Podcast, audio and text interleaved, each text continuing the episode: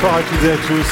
Merci d'être avec nous ce soir pour le lancement de, euh, de ce cycle de conférences autour du cerveau. On est très heureux de vous retrouver. Merci d'être ici au Studio 104 mais également partout en France, dans les salles de cinéma. On sait que vous êtes là dans plus de 130 salles, que ce soit par exemple à Bordeaux, à Colmar, à Douai, à Narbonne, à Bourges à Abbeville. On est très heureux en tout cas de pouvoir euh, participer, de vous retrouver pour euh, cette première conférence avec trois rendez-vous donc à noter autour de cet organe extraordinaire que nous allons donc explorer ensemble.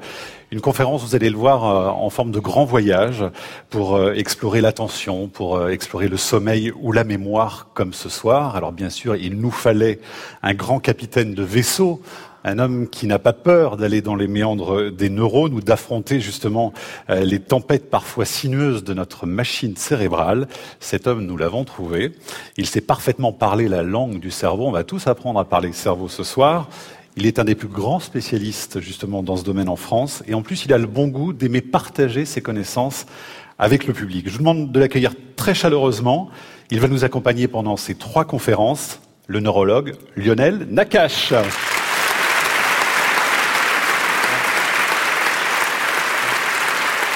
Mathieu. Ça va Lionel? Très bien. Merci, bonsoir. Très heureux, ça y est, on y est enfin. Hein. On est enfin, ça fait des mois qu'on attendait cette, ça fait des mois. ouverture. Ça fait des mois qu'on prépare, ça fait des mois qu'on a envie d'être ici autour de ce cerveau. Je voudrais quand même saluer, euh, avant de commencer justement ce, cycle de conférences, euh, ceux qui nous ont précédés. Absolument, Christophe et Ali. Si brillamment, avec beaucoup de succès, autour du bien vivre. Euh, c'était l'année dernière avec trois conférences. Christophe André et Ali Rébéi qui sont dans la salle ce soir. Ça va?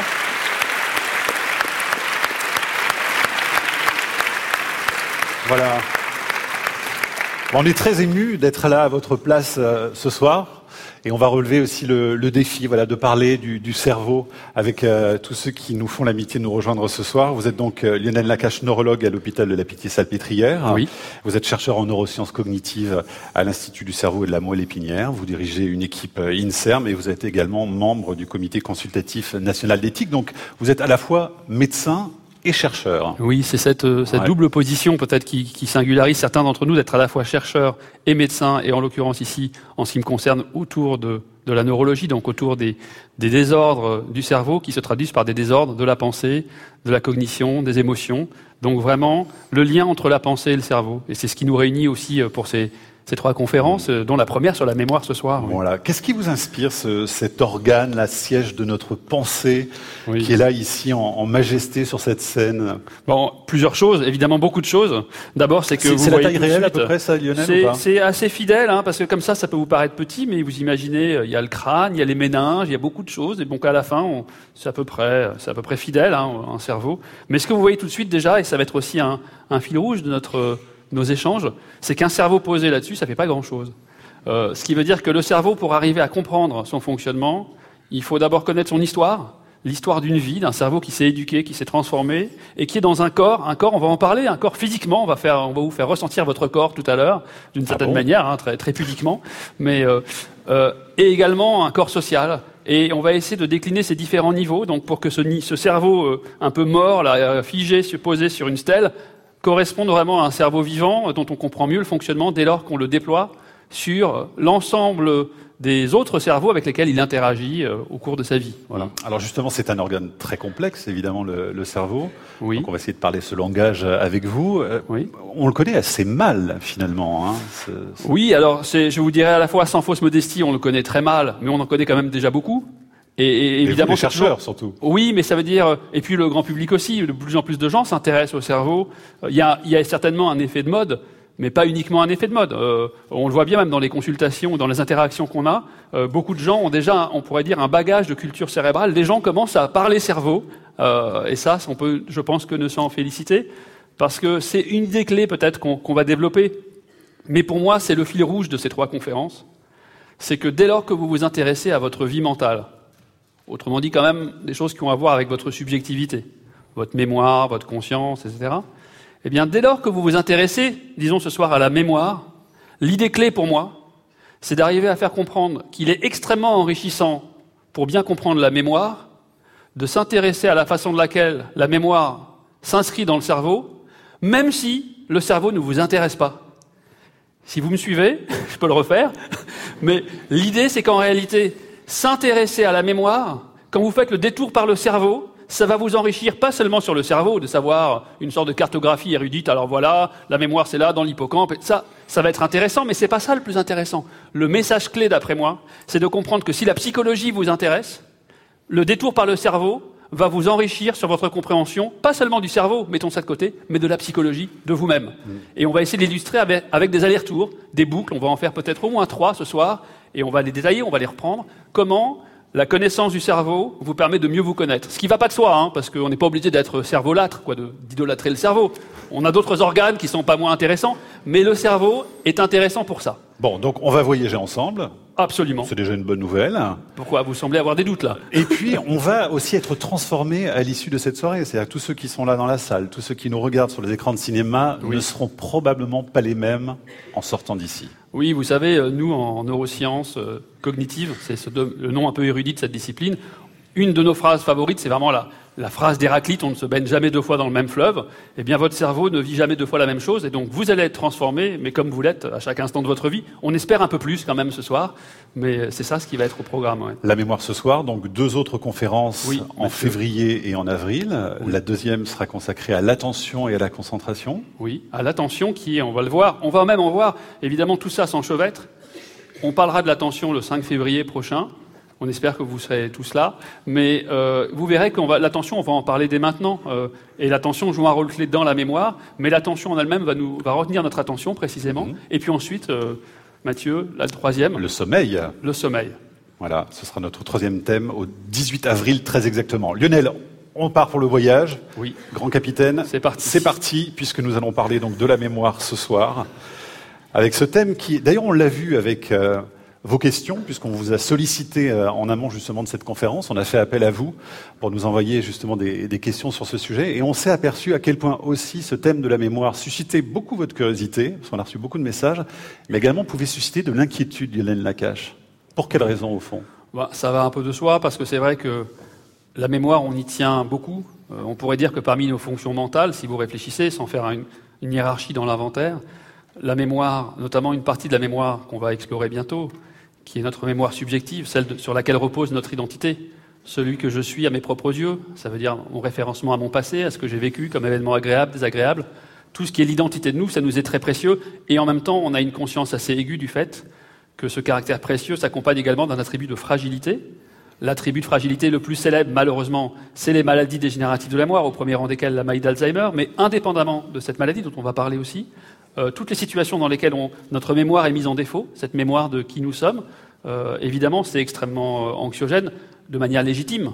voilà. Heureusement, toutes les troubles de la mémoire ne sont pas graves, heureusement, mais évidemment, c'est tellement important que il est légitime de s'intéresser à sa mémoire. Alors, vous nous avez promis au moins trois voyages.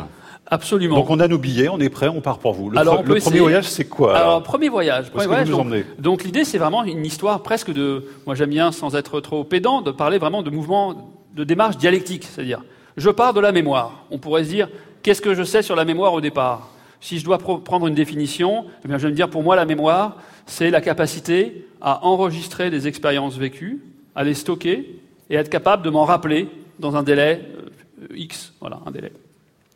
Alors j'ai cette définition un peu grossière, un peu simpliste de la mémoire, et ce que je vais faire, c'est que je vais me tourner vers le cerveau. Premier voyage. Donc je pars de la psychologie, je vais vers les neurosciences, vers le cerveau. Et j'interroge le cerveau et la mémoire en se disant comment se passe, comment est-ce que la mémoire est sous-tendue dans le cerveau? Et on fait un premier voyage, et il faut le dire, pendant très longtemps, nos voyages vers le cerveau, c'était surtout l'exploration des malades. Avant qu'il y ait les développements de l'imagerie cérébrale fonctionnelle, etc., l'essentiel de nos connaissances venait de l'observation des malades, ce qui est encore le cas aujourd'hui en 2018. Alors, on, on, peut justement, à la lumière des découvertes qui sont faites autour de certaines pathologies, connaître la mémoire dans son bon fonctionnement. Dans son bon fonctionnement, euh, grâce aux pannes de la mémoire, exactement. Je peux vous raconter, on peut commencer ce voyage par une histoire. L'histoire, c'est une histoire qui est célèbre dans notre domaine. C'est l'histoire d'un homme, mais qui est représentatif d'autres histoires. C'est un patient dont on connaît les initiales, en fait on connaît son nom, il s'appelait le patient HM. L'histoire se passe dans les, années 50 sur la côte est des États-Unis. Et Monsieur HM, c'est un jeune homme qui est parfaitement intelligent, euh, qui va bien, mis à part un problème. Euh, il souffre d'une épilepsie euh, d'une épilepsie extrêmement réfractaire aux traitements médicamenteux de l'époque, des années 50, en gros un peu de barbiturique, mais pas grand-chose d'autre comme médicament, et qui est extrêmement handicapé dans sa vie de tous les jours, sa vie sociale, sa vie intellectuelle. Euh, il a plusieurs crises, plusieurs dizaines de crises parfois par jour. Donc il rencontre un neurochirurgien euh, qui lui propose de l'opérer en lui retirant les hippocampes. comme vous imaginez, c'est pas une très bonne idée, mais à l'époque on ne le savait pas très bien, c'était pas une bonne idée. Ce patient est opéré euh, et bien, Scoville, le neurochirurgien, lui a retiré les, deux hippocampes et les régions un peu autour. Et à l'issue de cette intervention, deux choses, bonne nouvelle et mauvaise nouvelle. La bonne nouvelle, c'est que l'intervention a été remarquablement efficace du point de vue de l'épilepsie. Autrement dit, le patient n'a quasiment plus, en tout cas beaucoup moins, fait des crises d'épilepsie, donc ça a été bénéfique de ce point de vue-là. Mais la mauvaise nouvelle, c'est que cette intervention a créé ce qu'on appelle une amnésie antérograde massif, c'est-à-dire quelque chose qui confine à l'oubli à mesure. Quand on a des étudiants en médecine, quand on leur, explique ce que ça veut dire, qu'on leur présente des patients qui ont un oubli à mesure, c'est des formes très sévères où vous rentrez dans la chambre du patient, le patient va bien au niveau intellectuel, il peut parler avec vous, il peut vous reconnaître, etc. Mais l'idée d'enregistrer l'événement qu'il vient de vivre n'est pas possible. Donc dès que vous sortez de la chambre, vous comptez jusqu'à trois, vous rouvrez la porte, le patient n'a pas pu créer le moindre souvenir de nouvel événement vécu. Donc il faut imaginer que ce patient, M. HM, il est resté ensuite jusqu'à la fin de sa vie, il a vécu plus de 80 ans, depuis 26, 27 ans, 80 ans, dans une situation où il n'a plus pu créer le moindre nouveau souvenir. Alors pourquoi je vous parle de voyage? C'est qu'on fait ce voyage vers le cerveau. On découvre donc que les hippocampes jouent un rôle fondamental pour la création de, nos nouveaux souvenirs, les je me souviens.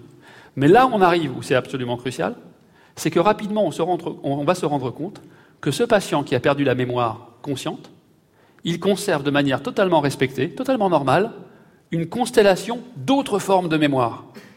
Des mémoires qu'on va décrire ensemble. On a la chance de, pouvoir bénéficier d'un ami, un collègue expert. Et pourquoi c'est un premier voyage? Je reprends ma logique. On parle avec la définition de la mémoire. La mémoire, c'est la capacité à enregistrer, stocker, rappeler des expériences vécues. On va vers le cerveau. On découvre donc que les hippocampes jouent un rôle crucial, vital pour la mémoire épisodique, la mémoire consciente. Mais en même temps, on découvre que d'autres systèmes de mémoire existent. Autrement dit, ce premier aller-retour nous permet de revenir dans la psychologie avec une définition de la mémoire différente. La mémoire, ce n'est pas que la mémoire consciente, c'est une constellation de plusieurs systèmes de mémoire. Donc c'est déjà une découverte. Nous eh avons plusieurs mémoires. Oui, hein. du coup on a changé notre définition de la mémoire grâce à cette boucle sur le cerveau. Alors Lionel, vous avez également des tests pour nous, parce que bah, ce qui est amusant dans la mémoire, c'est qu'on peut aussi voilà, participer collectivement, on va le faire d'ailleurs ce soir ensemble et tout de suite, avec vous qui nous regardez également dans les salles, tout le monde va pouvoir participer, c'est très simple, avec des images que vous allez nous montrer. Et le premier test, et le suivant. Le premier test, donc on ne va pas passer en revue la douzaine de systèmes de mémoire, hein, mais on va en prendre au moins deux. Donc premier test, euh, on va vous présenter, vous allez concentrer votre attention sur une figure pleine de taches euh, blanches et de taches noires. Très abstrait. Hein. Alors abstrait, mais en même temps, Mathieu, vous allez voir, c'est pas si abstrait que ça. Euh, je vous laisse contempler cette image. Certains d'entre vous la connaissent sans doute, mais la plupart d'entre vous ne la connaissez sans doute pas en même temps. je vous laisse le temps parce que parfois, pour voir ce qu'il y a à voir, on peut prendre plusieurs secondes, plusieurs dizaines de secondes.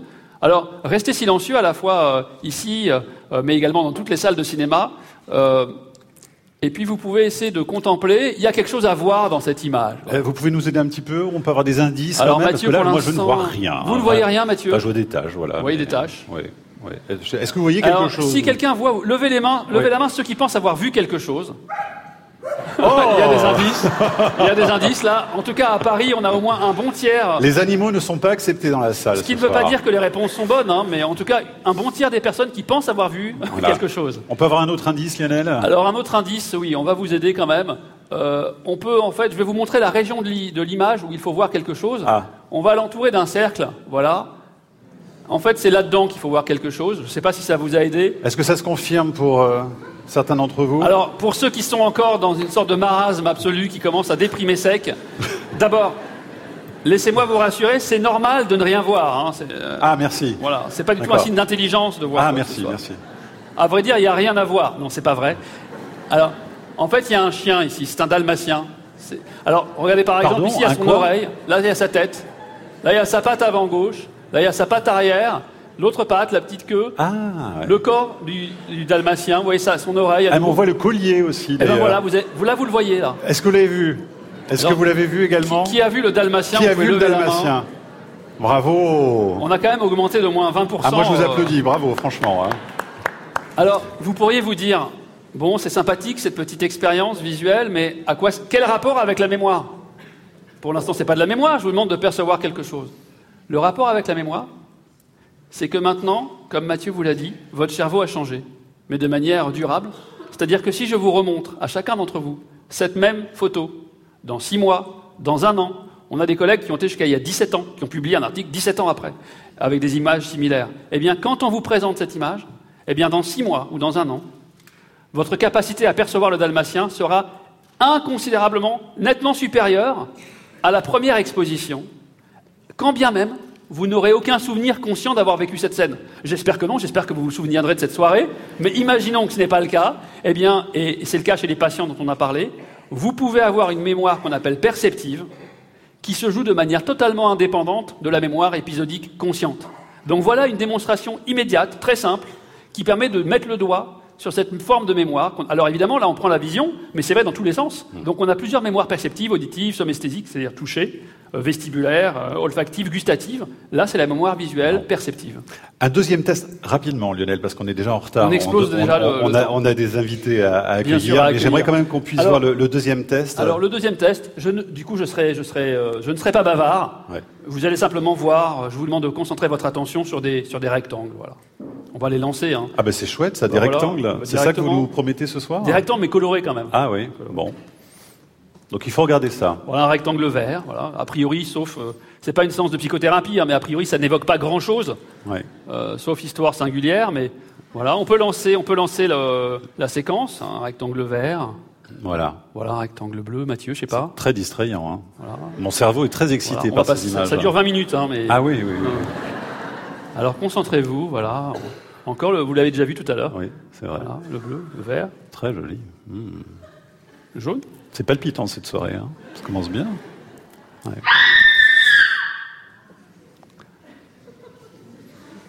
On, a, on a presque fini.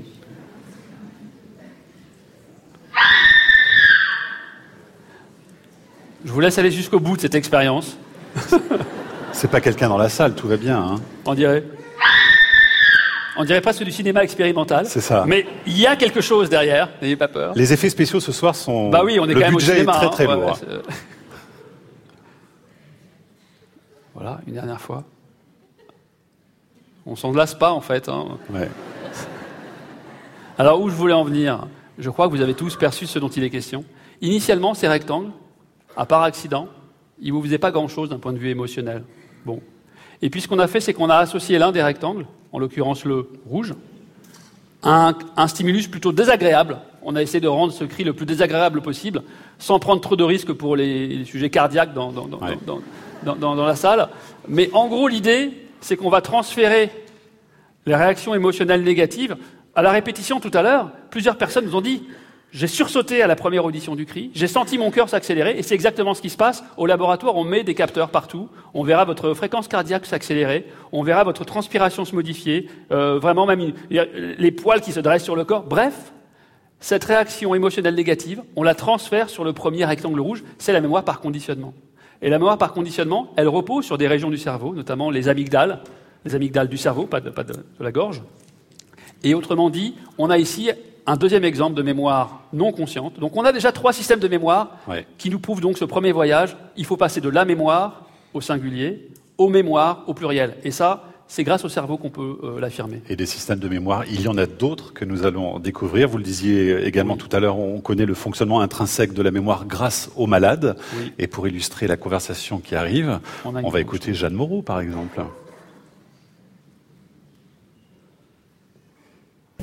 J'ai la mémoire qui flanche, je me souviens plus très bien. Habitait-il ce vieil hôtel bourré de musiciens? Pendant qu'il me, pendant que je, pendant qu'on faisait la fête Tous ces saxos, ces clarinettes, ils me tournaient la tête. J'ai la mémoire qui flanche, je me souviens plus très bien Lequel de nous deux s'est lassé de l'autre le premier? Était-ce moi, était-ce lui, était-ce donc moi ou lui? Tout ce que je sais, c'est que depuis, je ne sais plus qui je suis. Voilà, Jeanne Moreau en 1963 avec la mémoire qui flanche. Et c'est vrai que c'est un thème de chanson qui nous réunit aussi euh, ce soir. Et pour parler, euh, entre autres, des troubles de la mémoire, Lionel, on va accueillir notre premier invité. Je vous demande de l'accueillir chaleureusement. Il est chercheur et il s'appelle Francis Eustache. Bonsoir. Bonsoir Francis. Bonsoir. Vous êtes chercheur en neuropsychologie, spécialisé dans l'étude de la mémoire justement et de ses troubles. Vous êtes professeur à l'école pratique des hautes études et vous dirigez une unité de recherche INSERM intitulée Neuropsychologie et imagerie de la mémoire humaine. C'est à l'université de Caen c'est la seule en France d'ailleurs euh, dédiée exactement à cette thématique il y, a, bien sûr beaucoup d'autres chercheurs, bonsoir à toutes et à tous, beaucoup d'autres chercheurs qui travaillent sur la mémoire et, ses troubles. Disons que cette unité est spécialisée dans ce domaine avec des approches de neuropsychologie qui ont été décrites par euh, Lionel Nakache et d'imagerie cérébrale, des, gros scanners qui nous permettent de, comprendre le fonctionnement de la mémoire euh, normale et puis de la mémoire, des pathologies de la mémoire également. Ouais. Alors il y a beaucoup de questions d'ailleurs, hein, des, des, internautes sur franceinter.fr hein, qui, qui, évidemment ont des questions à vous poser à ce sujet-là. Vous êtes président du conseil scientifique de l'observatoire B2V justement des, des mémoires. Qu'est-ce qu'on fait en, en, deux mots dans cet observatoire, Francis ben, Eustache Cet observatoire, il a comme particularité de rassembler des chercheurs qui travaillent dans des domaines très différents, mais qui s'intéressent à la mémoire. Bon, historiens, Denis Péchanski, qu'on va, qu'on va voir tout à l'heure, des neurologues, des neuropsychologues, des neuroépidémiologistes, des spécialistes d'intelligence artificielle, des philosophes, euh, des, des neuroscientifiques qui travaillent plus au niveau cellulaire. Et, et donc, c'est comme ça qu'on essaie de comprendre le fonctionnement et le dysfonctionnement de la mémoire avec des, ces approches extrêmement différentes que, que l'on mélange en quelque sorte pour mieux comprendre cette cette fonction qui nous, qui nous fascine. Bon, alors on l'a compris, il faut parler vraiment des mémoires au pluriel. Est-ce que ça veut dire qu'on a réussi à classifier ces mémoires? Est-ce qu'on sait exactement combien on a de mémoires dans notre cerveau? C'est possible de le savoir au fond ou pas? Fort heureusement non. On n'est pas tous d'accord. Il nous arrive de, évidemment de discuter, de, de se chamailler, mais, mais disons que les mémoires qu'on a vues dans un premier temps, qui ont été révélées par euh, Lionel Nakache, sont, sont des mémoires, même si elles sont très complexes, qui sont relativement rudimentaires c'est-à-dire qu'on va les observer déjà chez des, chez des animaux, ces, ces mémoires perceptives, ces mémoires procédurales, le fait d'apprendre au, fil du temps euh, des séquences plus ou moins complexes. Et puis après, il y a des, il y a des mémoires beaucoup plus sophistiquées en quelque sorte, la mémoire des connaissances euh, sur le monde, même les, les connaissances sur soi, hein, sont, sont des choses que l'on acquiert au fil du temps. Et puis il y a la mémoire peut-être la, la, plus belle de toutes, euh, qui est la mémoire épisodique. Pourquoi qui, bah, Elle est très belle parce que euh, elle nous permet d'avoir des, des, souvenirs euh, qui sont nos souvenirs, euh, qui nous permettent de revivre des moments, des moments du passé, euh, y compris avec des personnes qui ne sont plus là, ce qui est, ce qui est extraordinaire. On, on se retrouve dans des scènes que l'on a vécues avec des personnes qu'on a aimées. Enfin, c'est extraordinaire. Et, et, en même temps, euh, si j'introduis des personnes, c'est que cette mémoire des souvenirs, c'est ma mémoire en quelque sorte, mais c'est aussi la mémoire des autres. Et, et la mémoire, c'est merveilleux en ce sens, c'est que elle nous met toujours en contact avec les autres. L'autre est toujours présent. Alors un autre euh, vraiment présent ou imaginé, euh, un autre disparu, et, et c'est pour ça que je pense que quand Lionel parlait tout à l'heure de l'importance de la mémoire, je pense qu'on se rend compte de ça. Alors c'est plus ou moins théorisé. Euh, bon, moi je travaille sur la mémoire depuis 40 ans, donc évidemment je réfléchis à ça jour et nuit. Mais même si on ne travaille pas sur la mémoire, je pense qu'on pressent. Hein, c'est pas seulement un outil qui nous permet de retenir une liste de courses. C'est bien au-delà de ça.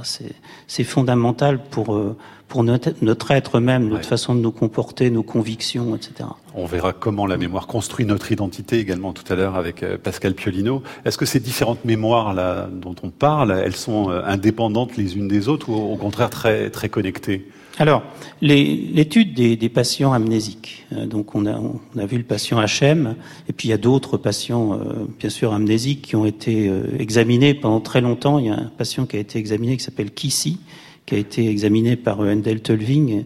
Et lui, il était très très amnésique après un accident de motocyclette. Mais pourtant, il, il formait des connaissances sur le monde. C'est-à-dire qu'il continuait à, à, apprendre le monde alors qu'il n'avait pas de souvenirs. Vous voyez, donc, euh, les amnésiques ont beaucoup insisté sur ce qu'on appelle dans notre jargon des dissociations. Vous voyez, des, des systèmes qui fonctionnent d'autres qui ne fonctionnent plus. Mais ça, c'est la pathologie. Mais chez tout un chacun, quand on a la chance d'être en, bonne santé, évidemment, ces systèmes de mémoire, ils interagissent les uns avec les autres. Et, là, l'organe là, il est, il est, extraordinaire. Ce ne sont mm. pas des cases. La mémoire ne sont pas des cases qui, qui remplissent les circonvolutions.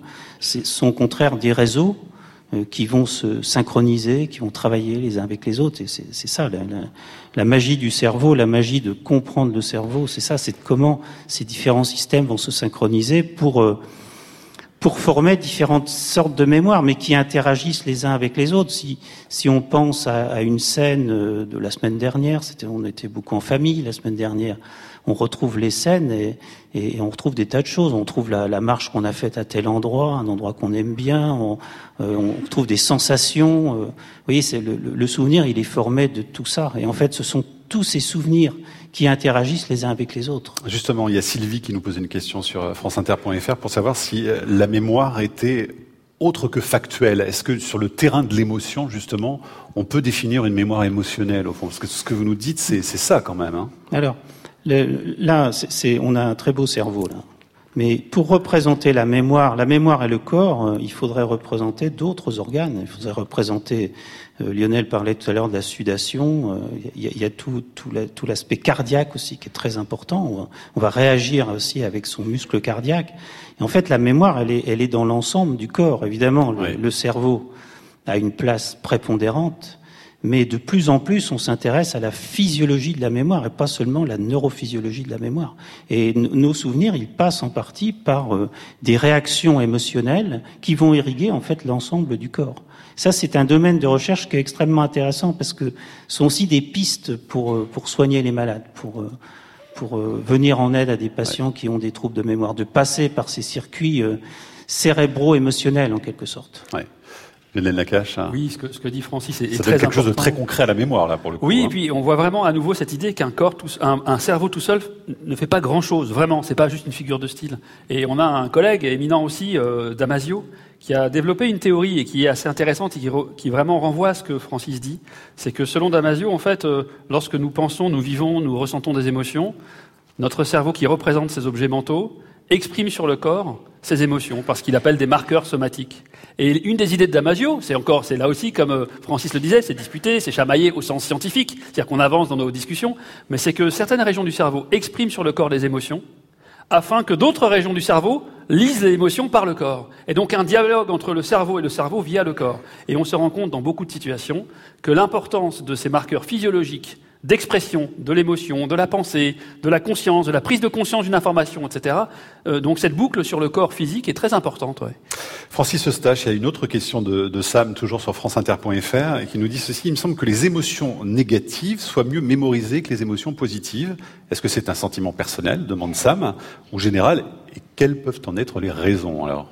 C'est vrai qu'on peut avoir ce sentiment de retenir beaucoup mieux les, les, événements négatifs. On rentre dans des, des choses un, un, petit peu méthodologiques, c'est-à-dire que les émotions négatives, de façon générale, elles sont plus fortes en, en intensité. C'est-à-dire qu'il y a un lien entre la valence et négative et l'intensité. On va trouver moins facilement dans, dans, des designs expérimentaux, on va trouver moins facilement euh, de fortes émotions positives. positives. Donc en fait, c'est plus un biais, vous voyez, cette impression qu'autre chose. Parce que de façon générale, quand, quand, on est en bonne santé physique, mentale, quand on, quand on va bien, on retient plutôt les informations positives.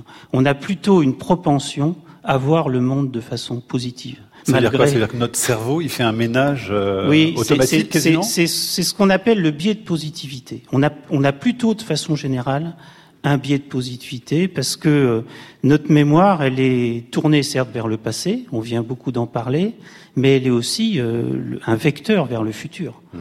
Avant tout, euh, on, va, on va avoir une propension à appréhender l'avenir. Et pour appréhender l'avenir, il faut qu'on ait ce moteur positif en quelque sorte. Lionel, est-ce que vous n'auriez pas un test à nous proposer? Parce qu'on aime bien ça, finalement, jouer eh bien, de manière surprenante, oui. Bon, voilà. C'était pas préparé du tout, vous imaginez bien. Hein euh, alors, Francis nous a parlé au sein de la constellation des systèmes de mémoire que malgré tout, il y a quand même un système de mémoire qui nous tient un peu plus à cœur, c'est celui de cette mémoire épisodique, cette mémoire consciente, le je me souviens.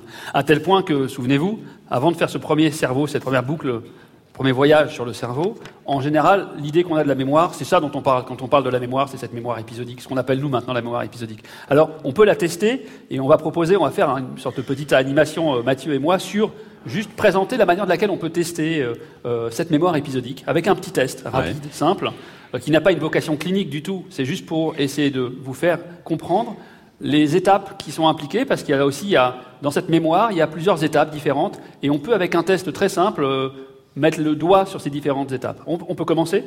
Alors on y va. Donc je suis votre cobaye, c'est ça? Euh, Si vous êtes d'accord, hein, aucune contrainte. Allez, on y va. D'accord. Euh, donc voilà, on va afficher une liste de mots. Alors, juste avant que vous lisiez les mots, euh, Mathieu, euh, ça peut surprendre pour le public, hein, comme après la, séance expérimentale des rectangles. Euh, cette liste, qui peut paraître élémentaire, elle résume presque 50 ans de recherche. Il a fallu 50 ans pour trouver ces 5 mots. Et non pas d'un homme. C'est bien, on vous laisse du temps dans la recherche. On nous laisse du temps dans la recherche. C'est un luxe. Un financement de la recherche qui est Bravo. pas suffisant d'ailleurs. on aimerait faire des listes plus longues. Non, sérieusement, évidemment, c'est un test qui est résumé, mais vous allez voir, je suis très sérieux. Je peux regarder les mots ou pas? Pardon? Je peux les regarder les mots Vous pouvez les regarder en fait, ce test qui est très simple, il résume quand même, il condense des connaissances extrêmement importantes. Et donc derrière sa simplicité, il y a quelque chose d'assez intéressant. Donc Mathieu, essayez de lire à voix haute ces mots pour les mémoriser. Découvre avec vous donc musée, limonade, sauterelle, passoire et camion. Très bien. Là, on est dans une période où on va vérifier que Mathieu arrive à encoder l'information, à laisser son système perceptif se faire pénétrer par l'information dont on veut tester la mémorisation.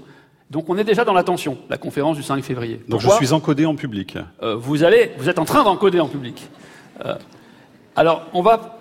L'important, c'est quoi D'abord, vraiment le principe 1. C'est que si une information, vous ne l'avez pas laissée rentrer, euh, il n'y a aucun espoir que vous puissiez la mémoriser. Mais dans ce cas-là, ce n'est même pas un problème de mémoire, c'est un problème d'attention. Donc on va vérifier que Mathieu puisse encoder correctement l'information, et on va faire autre chose de plus astucieux, c'est qu'on va créer un lien sémantique entre chaque item et la catégorie à laquelle il appartient. Donc par exemple, Mathieu, si je vous demande quel est le nom de la boisson, je peux regarder la liste Ah oui, vous avez le droit de la regarder. Ah bon, bah limonade quand même. Oui. Hein. Euh, l'ustensile, l'ustensile de cuisine. Passoire. Oui. Le véhicule. Le camion. Le bâtiment. Euh, le musée. Très bien. Et l'insecte La sauterelle. D'accord. Ce test-là, je vous l'ai pas dit, c'est euh, un test qui s'appelle le test des cinq mots de Dubois, de Bruno Dubois, et qui est une sorte de version clinique raccourcie d'un test beaucoup plus complexe qui demande plus de temps et qui est passé par des, neuropsychologues. Alors on supprime, on supprime les, les cinq mots. Et première étape, voilà, on va la supprimer. Mhm. Je vous demande si vous pouvez répéter ces cinq mots. Alors, musée, passoire, sauterelle, camion, et il manque le cinquième. C'était une boisson. Limonade. Voilà, très bien. Donc là, ah. deux choses. D'abord, c'est tout à fait. Il euh, n'y a, pas de panique si vous n'avez pas les cinq mots. Hein. Là, par exemple, nous, nous sommes assez stressés. Je ne sais pas si ça se voit, mais donc c'est tout à fait normal qu'on ne puisse pas se, se, souvenir rapidement de ces mots. Deux choses. C'est que là, ce que je viens de tester, c'est pas la mémoire on a juste vérifié que la première étape d'encodage est passée avec succès. Si ce n'est pas le cas, ben, on vérifiera. Donc là. On y reviendra, c'est ça que vous On y reviendra, comme, comme dans les émissions de cuisine. Voilà, on laisse le plat mijoter. Euh, on va voir ce qui va se passer dans un quart d'heure, à peu près, euh, pour voir le destin. Est-ce que cette première étape de l'encodage qui a passé, est passée avec succès, est-ce qu'elle va être suivie d'une étape de, de, consolidation, de stockage, en gros, de début de fabrication d'un souvenir? Et dès les premières minutes, en fait, d'une vie mentale où vous ne pensez pas au matériel mémorisé, on est déjà dans le début de cette étape qui va être très longue, qui va se prolonger ensuite sur des périodes beaucoup plus longues. Et on, pourra voir aussi avec le public, hein, parce qu'évidemment le, but c'est de pouvoir tester sur chacun d'entre nous ah oui, dans euh, toutes les salles, euh, à Fenouillet, on avait. Donc retenez bien ces cinq mots. on va vous probablement vous les redemander tout à l'heure. Absolument. Francis Eustache, euh, l'oubli paradoxalement, hein, c'est quelque chose d'essentiel dans la, dans la mémoire. Hein? Oui, alors là, la transition n'est pas facile parce que, euh, enfin, moi, je suis confiant hein, pour la mémoire de Mathieu Vidard. Je, je, suis confiant, mais la transition n'est pas facile parce que là, on est en train, Lionel est en train de tester l'oubli pathologique, potentiellement pathologique. C'est parce que c'est un raccourci de ce qui se fait dans les consultations mémoire où on, conduit à un diagnostic de, de telle ou telle maladie. Alors, par contre, l'oubli que vous évoquez là, c'est plus un mécanisme physiologique normal. Euh, bien entendu, euh, c'est presque le, l'associé euh, principal de la mémoire. Pour que la mémoire fonctionne, il faut que l'oubli fonctionne. et en fait, c'est une pathologie de retenir trop de choses en quelque sorte, parce que il faut que notre mémoire synthétise. Et pour synthétiser, il faut qu'elle ait du corps en quelque sorte. Il faut qu'elle mette de côté des informations qui ne sont pas vraiment pertinentes. Hein, pour se concentrer sur ce qui est important. Alors il y a bien sûr des, des, des éléments qui sont factuels, qu'il faut retenir à tout prix, Mais par contre, pour euh, les scènes que l'on vit, il y a des éléments qui sont importants, puis il y en a d'autres qui sont beaucoup moins importants. Donc ça, c'est c'est le travail en quelque sorte euh, un peu merveilleux de la mémoire. Cette capacité à, à discerner l'important du moins important. Donc c'est la puissance de la mémoire de pouvoir faire ce, ce, ce discernement en quelque sorte. Et c'est en même temps sa fragilité, parce qu'on voit bien quand on commence à présenter la, la, les choses comme ça, qu'on on est un peu sur le fil du rasoir. Quoi, Alors, Francis Eustache, je crois qu'il y a un cas très célèbre d'un journaliste russe en particulier, euh, qui lui, justement, n'oubliait jamais. Et là, c'est la, la, pathologie à l'envers de ce qu'on connaît sur, par exemple, euh, Alzheimer. Parce que c'est un vrai problème aussi de ne pas oublier. Voilà. Alors, c'est en fait des, des, des, pathologies qui sont très rares. C'est ce qu'on appelle l'hypermnésie autobiographique. C'est pas la même chose que les personnes qui se produisent en musicaux, et qui apprennent des listes, etc. C'est très différent. Ouais. Là, ce sont des personnes qui, on va leur dire euh, telle date, par exemple 5 janvier 1982. La personne va vous dire euh, ce qui s'est passé ce jour-là, ce qu'elle a vécu personnellement, ce qui s'est passé dans les, éléments importants de la presse, etc. Et en fait, alors c'est très très c'est très surprenant. Et en fait, ces personnes ont un trouble de mémoire et ils se rendent compte qu'ils ont un trouble de mémoire qui est, qui est un trouble euh, qu'on appelle de la sémantisation. C'est-à-dire que justement tout ce que l'on vit, on va avoir tendance à, à le sémantiser, c'est-à-dire en, en, fabriquer des connaissances. C'est exactement ce que vous disiez au début de, de, la conférence, savoir que vous allez oublier des tas de choses de ce qui s'est passé ce soir, mais pourtant hmm. vous allez être changé par cette conférence parce que parce que vous, vous allez extraire quelque chose. Et ces personnes se rendent compte qu'elles qu n'ont pas cette capacité à extraire. Alors, en quelque sorte, pour contrecarrer cette difficulté, eh bien, elles vont s'obliger à apprendre journellement des éléments que, bien sûr, nous, nous, nous, nous ne faisons pas ce, ce type d'exercice. Mmh. Donc, en fait, on a l'impression que c'est extraordinaire, mais c'est extraordinaire parce que ça vient compenser, en quelque sorte, un, un déficit. Et ça rend fou, finalement, de ne rien oublier. Ça a été c'est très difficile. C'est hein. très, très, difficile à vivre. Il y a, il y a une, une, femme américaine qui a écrit un livre euh, il n'y a pas longtemps qui a cette patholo pathologie-là, qui est, qui est venue consulter un collègue sur la côte ouest de, en, en Californie, euh, John McGo, et qui lui a écrit une lettre. C'est un, un, article scientifique très singulier parce qu'en fait, cette personne est écrit aux, aux scientifiques et, et, lui explique un petit peu ce que je viens d'expliquer là. Ouais. Et le, le, le, médecin qui est, qui est chercheur euh, ben, la prend au sérieux et puis euh, l'examine et, et, décrit euh, ce que je viens de décrire là très, très rapidement. Alors, Francis et Lionel, avant d'accueillir notre prochain invité pour une séquence particulière qui sera, j'imagine, pleine d'émotions justement, il y a beaucoup de questions des, des internautes euh, sur la façon justement d'entretenir la mémoire. Donc, est-ce que vous avez euh, des clés, une sorte de boîte à outils à nous proposer? C'est ce que demande par exemple Léa. Est-ce qu'il faut stimuler son cerveau et qu'est-ce que ça veut dire justement pour avoir une bonne mémoire? On va essayer de répondre rapidement sur chacune des questions parce qu'il y en a plusieurs. Lionel? Oui. Alors moi, je pense à une chose qui, qui, qui en plus s'apparente à cette idée de voyage qu'on fait, ce serait le deuxième voyage, une sorte oui. de boucle 2, euh, qui est en gros que si on retourne vers l'hippocampe, vers le cerveau, en fait, on a fait une découverte dans les années 70 jusqu'à maintenant, c'est que l'hippocampe, en fait, ne s'occupe pas uniquement de la mémoire, mais s'occupe d'autre chose, comme une sorte de double vie de l'hippocampe. Et cette deuxième dimension, c'est la capacité à nous orienter dans l'espace. Autrement dit, on a dans les hippocampes, pour aller vite, ce qu'on appelle des neurones de lieu, des place cells, découverts dès 1970 par John O'Keefe et euh, raffinés dans ses découvertes depuis euh, Moser et Moser et d'autres chercheurs. En gros, on a dans les hippocampes un GPS, vraiment un GPS qui nous localise dans l'espace. Et là où ça devient fascinant, c'est que là aussi, vous voyez, on a besoin d'aller vers le cerveau pour découvrir ça. Et on découvre que les hippocampes sont impliqués dans la mémoire épisodique, celle dont Francis nous a parlé, mais également dans l'orientation dans les lieux. On peut penser que ce sont deux choses différentes, mais en fait, ces deux fonctions n'en font presque qu'une. C'est-à-dire que, et ça c'est une nouvelle découverte, c'est que la mémoire épisodique, notre mémoire, elle est extrêmement spatialisée. C'est-à-dire qu'elle elle, elle entretient des rapports ténus avec l'espace. Un seul exemple très important, c'est qu'en réalité, lorsqu'on s'endort en pleine nuit, notre hippocampe se réveille, les régions qui sont à côté, et ces neurones de lieu se rallument. Je vous, je vous fais très très vite ce résumé. Et en fait, ils rejouent en boucle. On a d'abord découvert ça chez des rats, mais ensuite chez l'homme. Mmh. Rejouent en boucle, en accéléré, toutes les trajectoires spatiales de la journée, comme si votre GPS se remet à rejouer vos trajectoires. Mais là où c'est fascinant, c'est que ce replay, c'est comme ça qu'on l'appelle, le fait de rejouer, en fait, est un mécanisme fondamental pour consolider pas seulement votre souvenir des trajectoires, mais votre souvenir de ce que vous avez vécu dans votre vie. Alors ça veut dire quoi pour répondre à Léa quand eh elle bien, dit du coup, pour euh, répondre à Léa, concrètement pour là arriver à une réponse, mais c'est important de le comprendre aussi, eh bien, le point important, c'est qu'il y a une méthode qu'on connaît, la méthode des lieux, les palais de mémoire, qui est décrite depuis l'Antiquité. On a un texte de Cicéron qui décrit merveilleusement comment, si vous voulez euh, apprendre quelque chose de très long, eh bien, le plus simple, c'est de commencer par spatialiser, donc faire une promenade mentale. Vous prenez par exemple à Paris les Champs-Élysées, si vous les connaissez bien, ou une rue, dont vous connaissez chaque enseigne, chaque... et vous faites une balade mentale, vous vous promenez mentalement, et vous déposez des bribes de texte à chaque étape, et en unissant la promenade et le texte, vous allez faciliter la mémorisation, ce qu'on appelle les palais de mémoire, qui sont utilisés euh, par, depuis l'Antiquité par des tragédiens, par des comédiens, par d'autres d'autres experts de la mémoire aussi. On verra si notre prochain invité utilise ce palais de mémoire, justement. le lui demander. Une dernière question pour vous, Francis Eustache. Euh, Stache, pardon, c'est Benjamin qui demande comment travailler sa mémoire lorsqu'on est étudiant. Est-ce qu'il faut répéter les choses plusieurs fois? Est-ce qu'il faut dessiner? Est-ce qu'il faut écrire pour bien- mieux retenir? Alors, il n'y a pas forcément une méthode.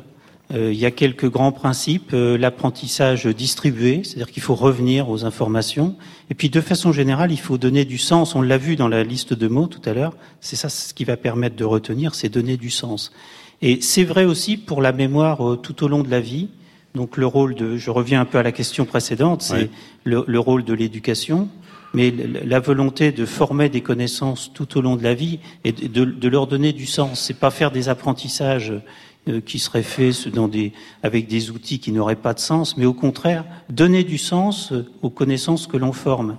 Et puis avec euh, cette notion que cette connaissance, elle soit tournée vers les autres. Donc, en, en- termes clairs, euh, il est beaucoup plus important pour travailler sa mémoire de s'investir dans les restos du cœur ou le, le, le- secours populaire ou le, ou le secours catholique plutôt que de faire des, des exercices sur ordinateur. Ça va être beaucoup plus payant en quelque sorte pour les autres et pour sa propre mémoire. Merci beaucoup, Francis Eustache. Merci. infiniment d'être venu ce soir. Et bien sûr, vous restez avec nous.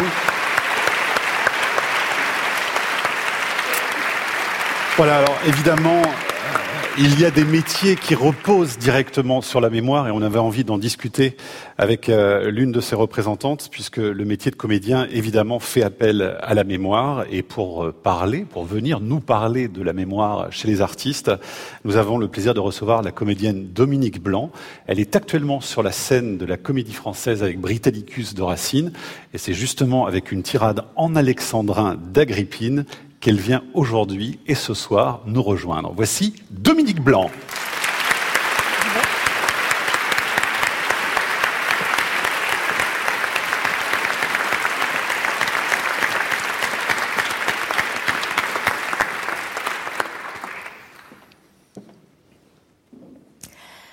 Approchez-vous, Néron, et prenez votre place. On veut sur vos soupçons que je vous satisfasse. J'ignore de quel crime on a pu me noircir. De tous ceux que j'ai faits, je vais vous éclaircir. Vous régnez. Vous savez combien votre naissance entre l'Empire et vous avait mis de distance. Les droits de mes aïeux que Rome a consacrés étaient, même sans moi, d'inutiles degrés.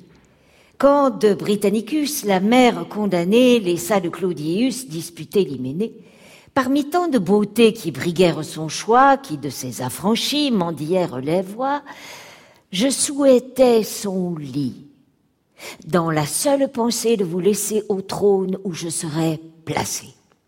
Je fléchis mon orgueil, j'allais prier Pallas. Son maître, chaque jour, caressé dans mes bras, prit insensiblement dans les yeux de sa nièce l'amour, où je voulais amener sa tendresse. Mais ce lien du sang qui nous joignait tous deux écartait Claudius d'un lit incestueux. Il n'osait épouser la fille de son frère. Le Sénat fut séduit. Une loi moins sévère mit Claude dans mon lit et Rome à mes genoux. C'était beaucoup pour moi, ce n'était rien pour vous. Je vous fis sur mes pas entrer dans sa famille. Je vous nommais son gendre et vous donnais sa fille. Silanus, qu'il aimait, s'en vit abandonner et marqua de son sang ce jour infortuné. Ce n'était rien encore. Eussiez-vous pu prétendre qu'un jour Claude, à son fils, dût préférer son gendre?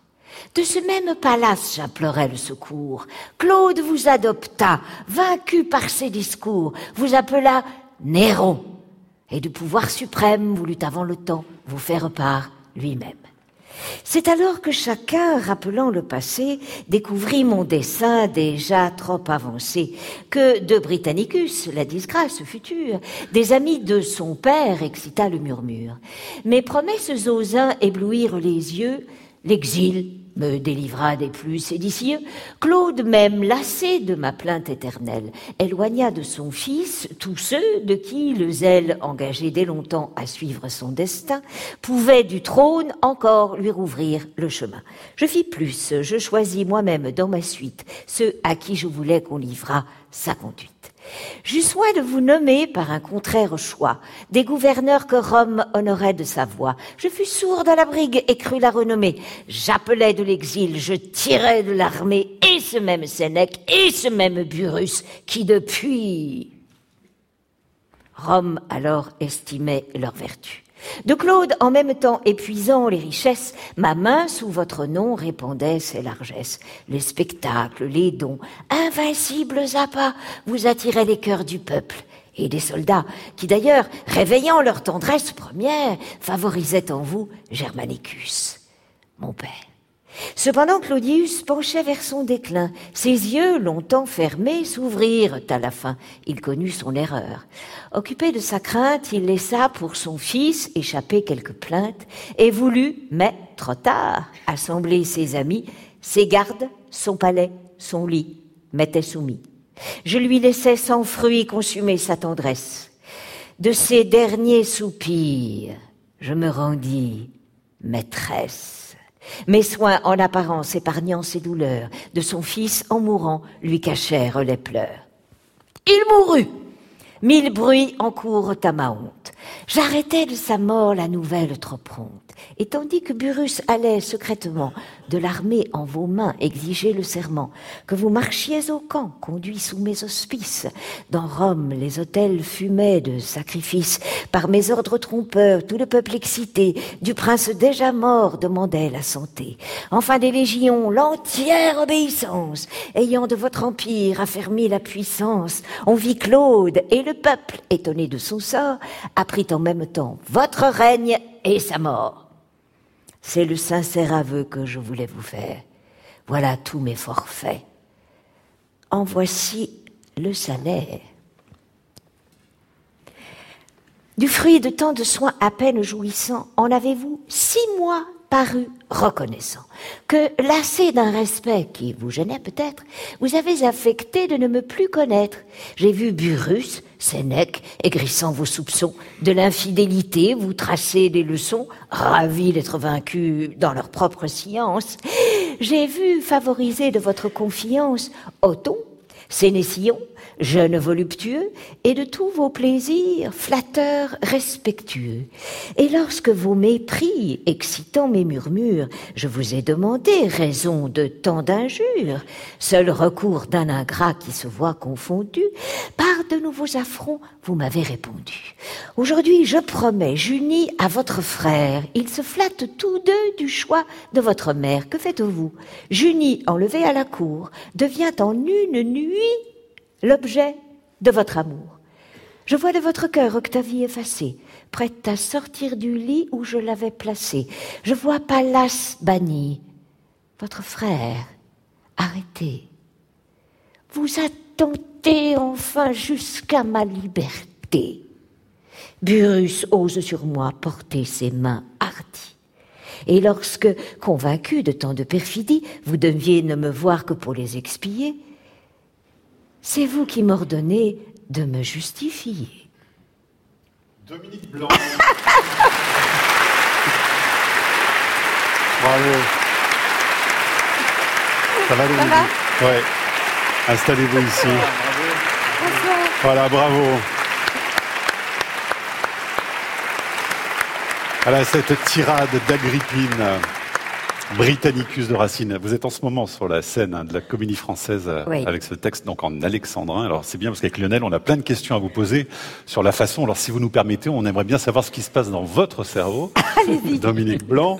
Euh, Lionel, euh, je sais pas, vous voulez commencer? Parce qu'on a parlé de palais d'ailleurs dans cette tirade. Hein, et Lionel Oui. évoquait les palais de mémoire tout à Oui, l'heure. c'est fascinant. Et en plus, on remontait à Cicéron à cette époque. Oui. Euh, Est-ce que du coup, ce, ce qu'on a développé de Dominique Blanc auparavant sur cette histoire de palais de mémoire, de déambulation, est-ce que c'est quelque chose qui pour vous fait sens euh, le, lien entre l'espace parcouru, une promenade mentale et la mémorisation ou le fait d'habiter un, le Oui. texte d'un personnage ou... Mais écoutez, moi j'apprends surtout très très tôt le matin quand j'ai le sentiment que la mémoire est fraîche. Je ne sais pas si ça Ouais. veut dire quelque chose, Oui. mais en tout cas elle est, comment dire?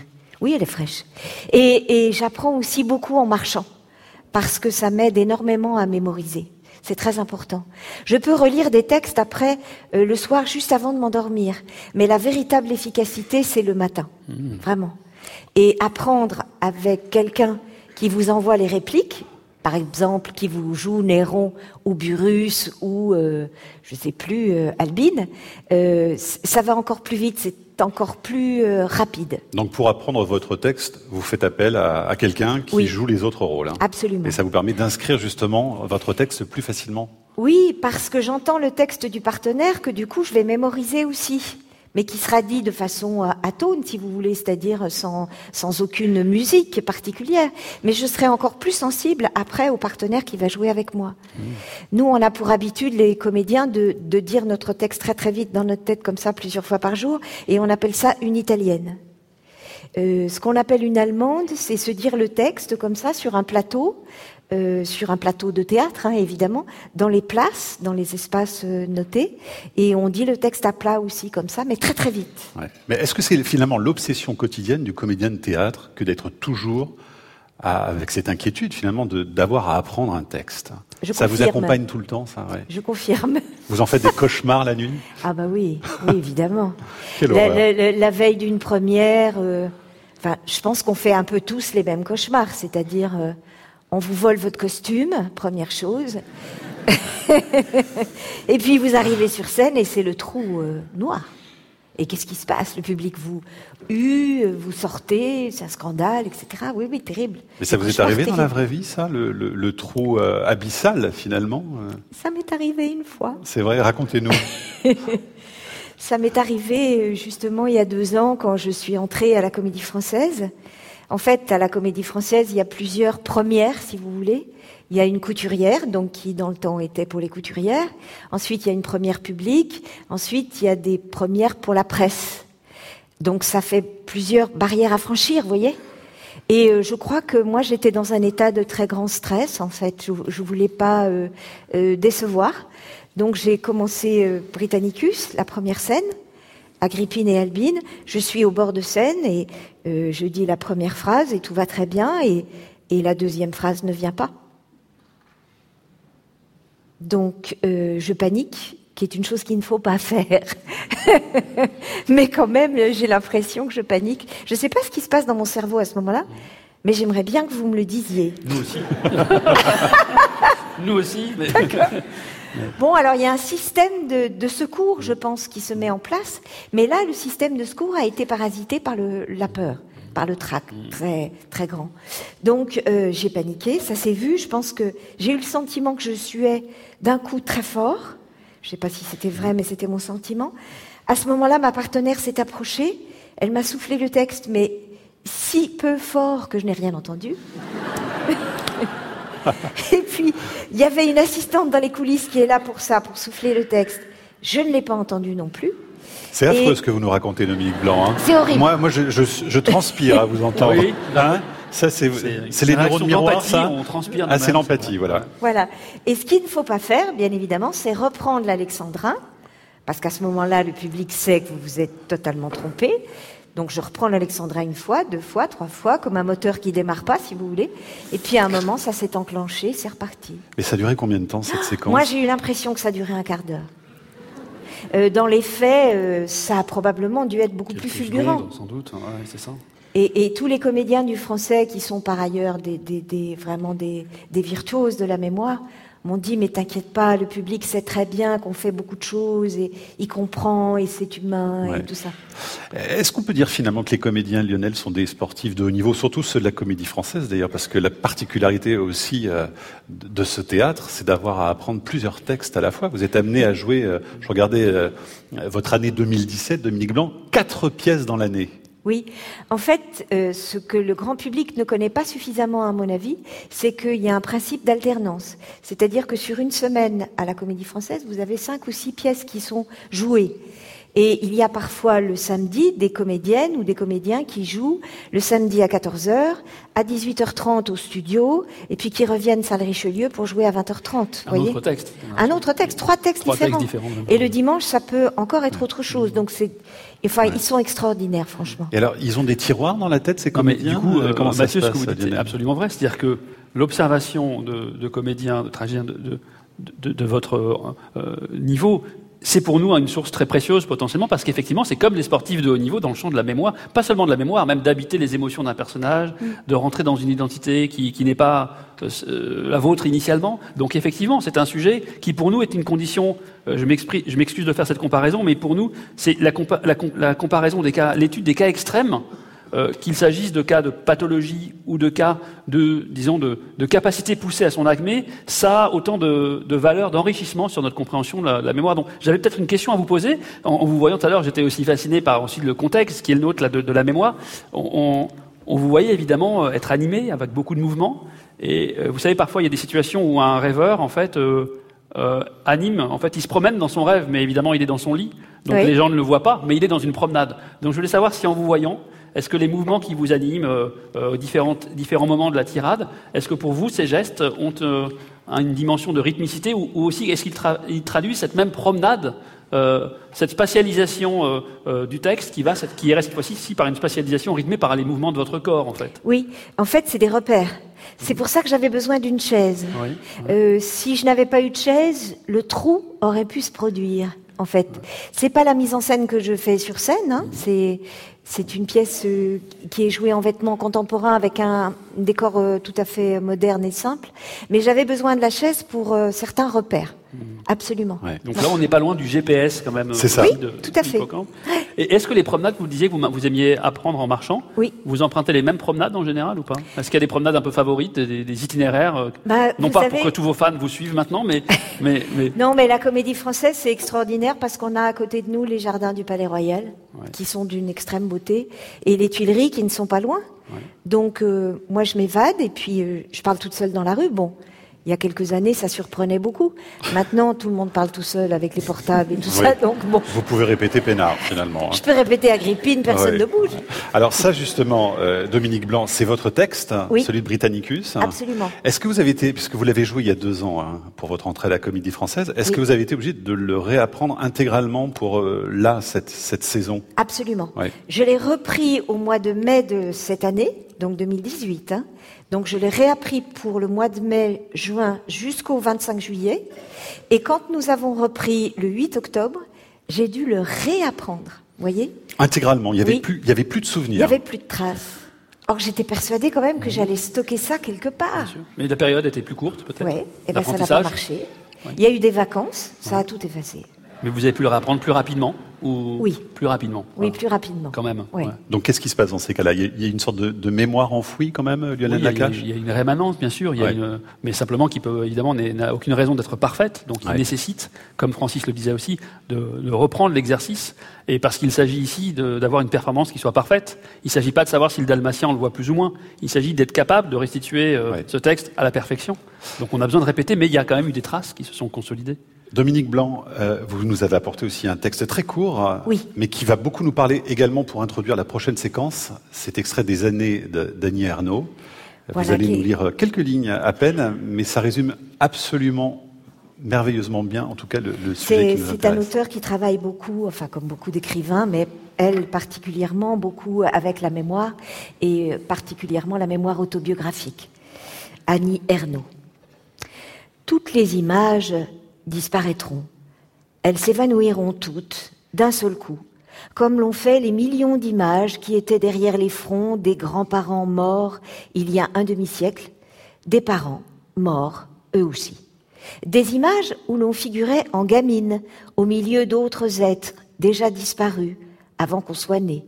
De même que dans notre mémoire sont présents nos enfants, petits, aux côtés de nos parents et de nos camarades d'école.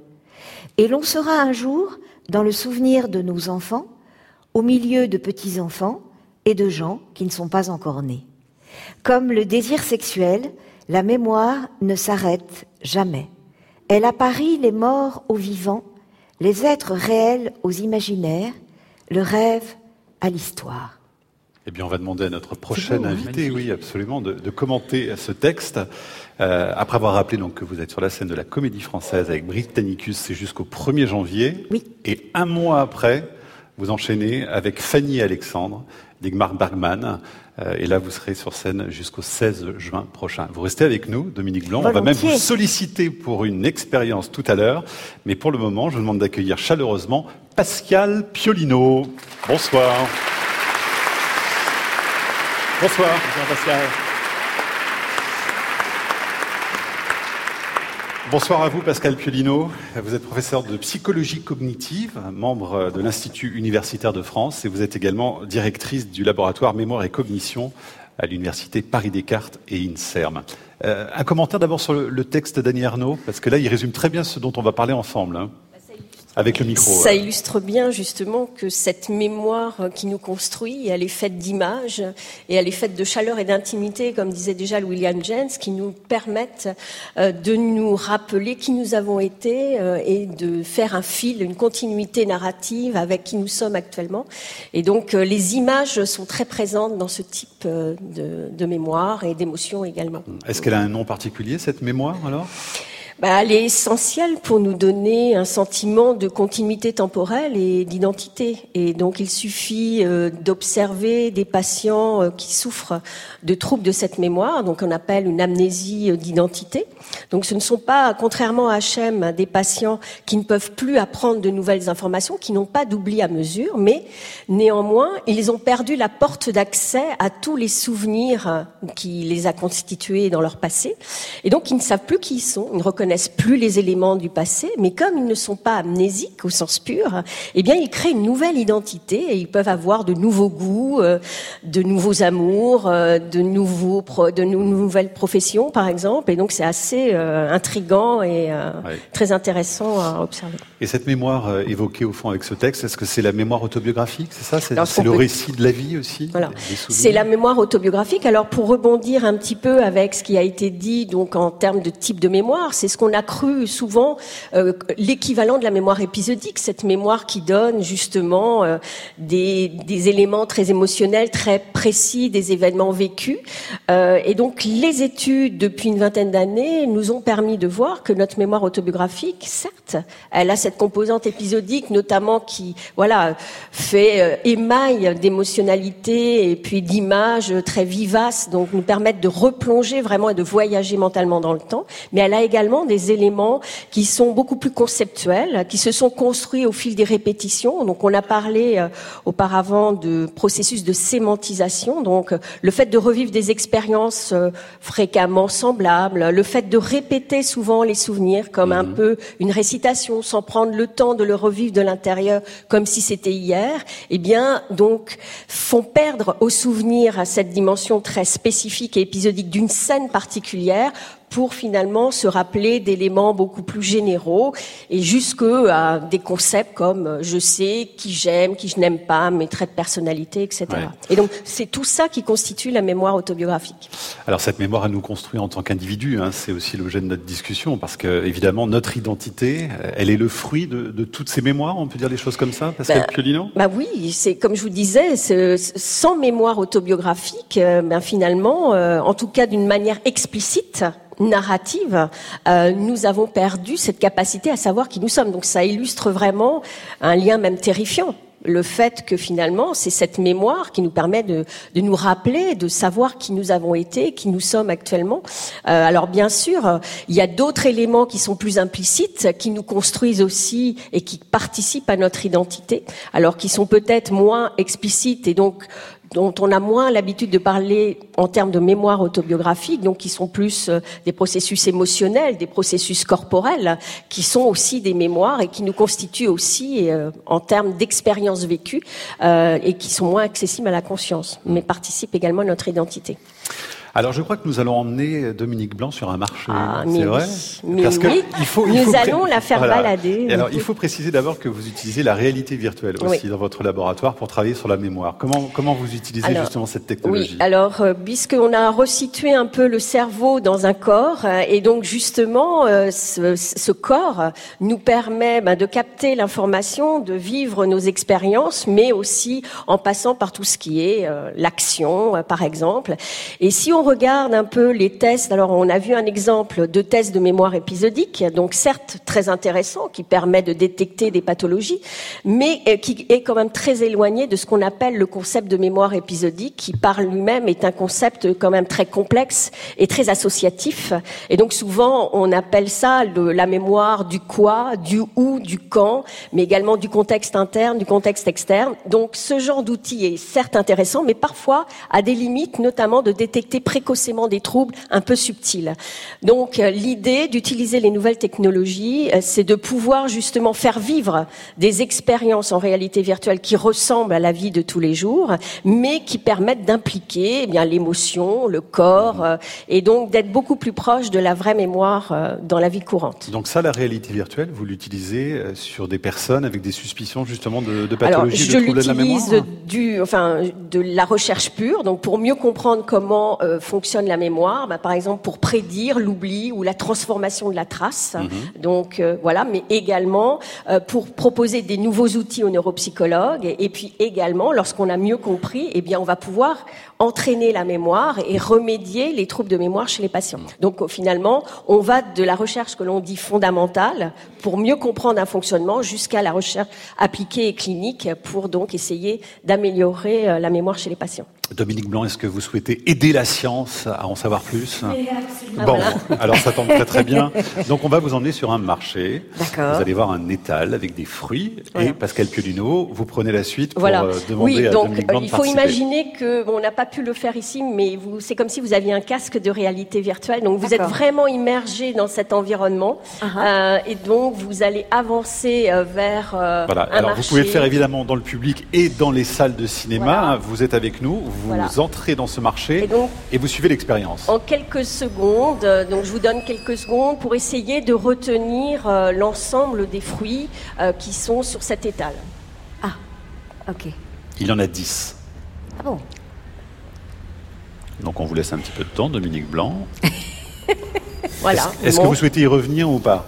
Revenir Est-ce que vous souhaitez Non, c'est revoir bon, un petit c'est peu bon, vous- C'est bien Vous avez tout Vous bon avez eu le temps de voir Voilà. euh, tous Avec les la bonne mémoire que vous avez, je suis sûre que... euh, Non, non. Allez, encore. Est-ce qu'on est qu'on peut y revenir? On, Ah, moi, on a, on a droit, Pascal revenir, hein. on peut Allez, essayer. Un, un tout petit coup. D'accord. allez. on va revenir sur cet étal et avec le public et les spectateurs partout en France, on va essayer de se souvenir des dix fruits. Voilà. Ok, c'est bon. C'est bon, Bon, Ah, ouais. bravo. Enfin, Très bien. Je ne sais pas si c'est bon, mais. Eh voilà. bien, nous allons quitter cette marchande de fruits et laisser votre mémoire incuber tranquillement, Dominique Blanc. On se retrouvera dans quelques minutes. D'accord. Pascal Piolino, il y a eu beaucoup de questions des, des internautes sur franceinter.fr au sujet de la mémoire de l'enfance. Oui. Alors ça, c'est revenu très souvent avec euh, ces souvenirs lointains, mais qui semblent aussi franchir une sorte de barrière. Il y a un moment, il y a comme un mur qui ferait qu'à partir de, voilà, au-delà de 5 ans ou 6 ans, on ne se souvient plus de rien. Donc oui, c'est ce qu'on appelle l'amnésie infantile, euh, donc que l'on situe euh, d'un point de vue. Alors là aussi, il y a des débats euh, théoriques hein, pour qu'est-ce qu'on appelle aussi la mémoire. Donc tout dépend de la définition qu'on donne à cette mémoire, mais disons que une- on parle là de mémoire autobiographique épisodique, et donc on s'aperçoit que cela émerge vers 4-5 ans, donc où l'enfant vraiment commence à pouvoir retenir des des événements très complexes et pouvoir les maintenir pendant plusieurs mois, euh, euh, années. Auparavant, donc alors. Euh, tout le monde dans la salle va peut-être, ou même dans les cinémas en France, euh, vont peut-être pas être d'accord parce qu'ils vont nous dire, euh, mais moi j'ai un souvenir très précis, j'avais quelques mois, j'avais un an, deux ans. Euh, donc euh, oui, certes, c'est possible. Hein, C'est-à-dire qu'il peut y avoir des, vraiment des scènes très marquantes, mais souvent on remarque que c'est une image. C'est souvent une image choc que l'on a et qui donc nous permet quand même de voyager mentalement dans notre temps et donc dans notre temps très précoce. Mais ce n'est pas un souvenir très détaillé où je vais me rappeler exactement de, du contexte, où est survenu cet événement, ce que j'ai pensé, euh, où étaient les autres, etc. Donc c'est souvent ce qu'on appelle de, en, donc euh, voilà, en langage euh, scientifique anglais snapshot. C'est vraiment des petites images très mhm. courtes. Et finalement, quand on a un souvenir que l'on va évoquer, ben, on reconstruit le contexte la plupart du temps par rapport à ce que l'on sait de nos habitudes, de quand on avait deux ans, qui s'occupait de nous, dans quel lieu on habitait, etc. Donc il y a un peu de reconstruction dans les souvenirs très précoces avant 4-5 ans. Ouais, euh, Melville, qui a 8 ans, a posé une question. Est-ce qu'on peut se souvenir de quand on était bébé? C'est sa question sur franceinter.fr. Alors, d'un point de vue explicite, euh, on peut avoir une ou deux images, hein. il y a des personnes qui l'évoquent, mais se rappeler du temps où nous étions bébés d'un point de vue narratif avec tout un scénario et plein d'événements, euh, c'est en général euh, plus des reconstructions que mhm. euh, la possibilité, puisque quand même cette théorie de l'amnésie infantile s'appuie aussi sur le fait que lorsqu'on est bébé, on a des zones cérébrales qui continuent bien sûr eh bien d'évoluer donc de maturer, et donc notamment on a parlé beaucoup d'hippocampe, mais on pourrait aussi parler d'autres régions importantes dans la mémoire, notamment l'accès à l'information et donc le lobe préfrontal. Donc ce sont des régions tout à fait immatures et elles continuent donc à évoluer euh, jusqu'à l'adolescence et jeune mhm. adulte. Et donc on voit quand on fait des études enfin, contrôlées euh, sur la mémoire chez les enfants et qu'on voit l'évolution jusqu'à l'âge adulte, eh bien cette mémoire continue à évoluer bien au-delà de 4-5 ans pour devenir de plus en plus détaillée. Euh, donc il y a plusieurs hypothèses là-dessus, notamment avec l'hypothèse que avoir une mémoire autobiographique, c'est aussi avoir le sentiment que ça sert d'avoir une mémoire autobiographique. Donc euh, le fait d'avoir un plaisir à avoir des souvenirs, à les partager ben, au sein de sa famille, etc., mmh. pour finalement parler de nous-mêmes, mais aussi partager avec les autres, crée vraiment ce besoin ben, de maintenir ces souvenirs ou ces événements vécus. Et donc ça, c'est quelque chose qui s'acquiert euh, tout au long de l'enfance et l'adolescence. Pascal Piolino, une auditrice de France Inter, va encore plus loin. C'est Aude qui nous dit pour quelle raison est-ce qu'on n'arrive pas à se souvenir de nos premiers moments de vie ou bien même de ce qui se passe in utero? Oh alors peut-être que cela, vous savez que la science, hein, c'est toujours une image temporaire finalement de nos connaissances, euh, qui dit que lorsqu'on aura des moyens d'investiguer euh, euh, mieux le cerveau, eh bien peut-être qu'on verra qu'il y a des traces donc très précoces. Mais on le voit déjà, puisque mmh. quand le bébé sort du ventre de sa mère, eh bien il suffit de lui faire sentir des odeurs ou de lui faire de lui faire écouter de la musique qui a bercé, on va dire, sa période in utero, et donc on voit qu'il réagit. Donc quelque part, il y a bien une trace qui s'est inscrite corporellement, même si c'est pas euh, voilà explicite, si on peut pas le narrer, mais en tout cas il y a une trace. Donc quelque part, ça a imprimé le cerveau. La mémoire des lieux, la mémoire des odeurs, évidemment, il y a une hein. C'est une, une, question vertigineuse que vous posez parce que, comme Pascal vient de le dire, il y a à la fois des arguments de peut-être de défaut de maturation, etc. Mais en même temps, ce qui se passe, c'est que lorsque vous réaccédez à un souvenir, quel qu'il soit, vous le redéployez dans votre présent et du coup, vous le transformez aussi un petit peu. Euh, je pense, par exemple, il y a, on a tous des exemples comme ça. Je pense à un texte de Pérec, euh, dont je me souviens, où, à un moment donné, il, euh, il y a une scène de, de, naissance, de présentation de l'enfant, dans laquelle il, dit, il se trompe, il dit ah, en fait non, c'est pas tel âge que j'avais. Et dans cette scène, je finis par comprendre que c'est pas telle langue qui est écrite, mais c'est une autre. Sauf qu'un bébé peut pas savoir dans quelle langue est écrit un texte. Ce qui montre un petit peu un témoignage du fait que chacun de nos souvenirs, on va le reconsolider, on va le re... Un souvenir est vivant, et donc, imaginons, c'est une piste fascinante, mm. d'accéder quels pourraient être les premiers souvenirs épisodiques, les premiers souvenirs autobiographiques épisodiques d'un individu. On ne sait pas y répondre encore, c'est fascinant.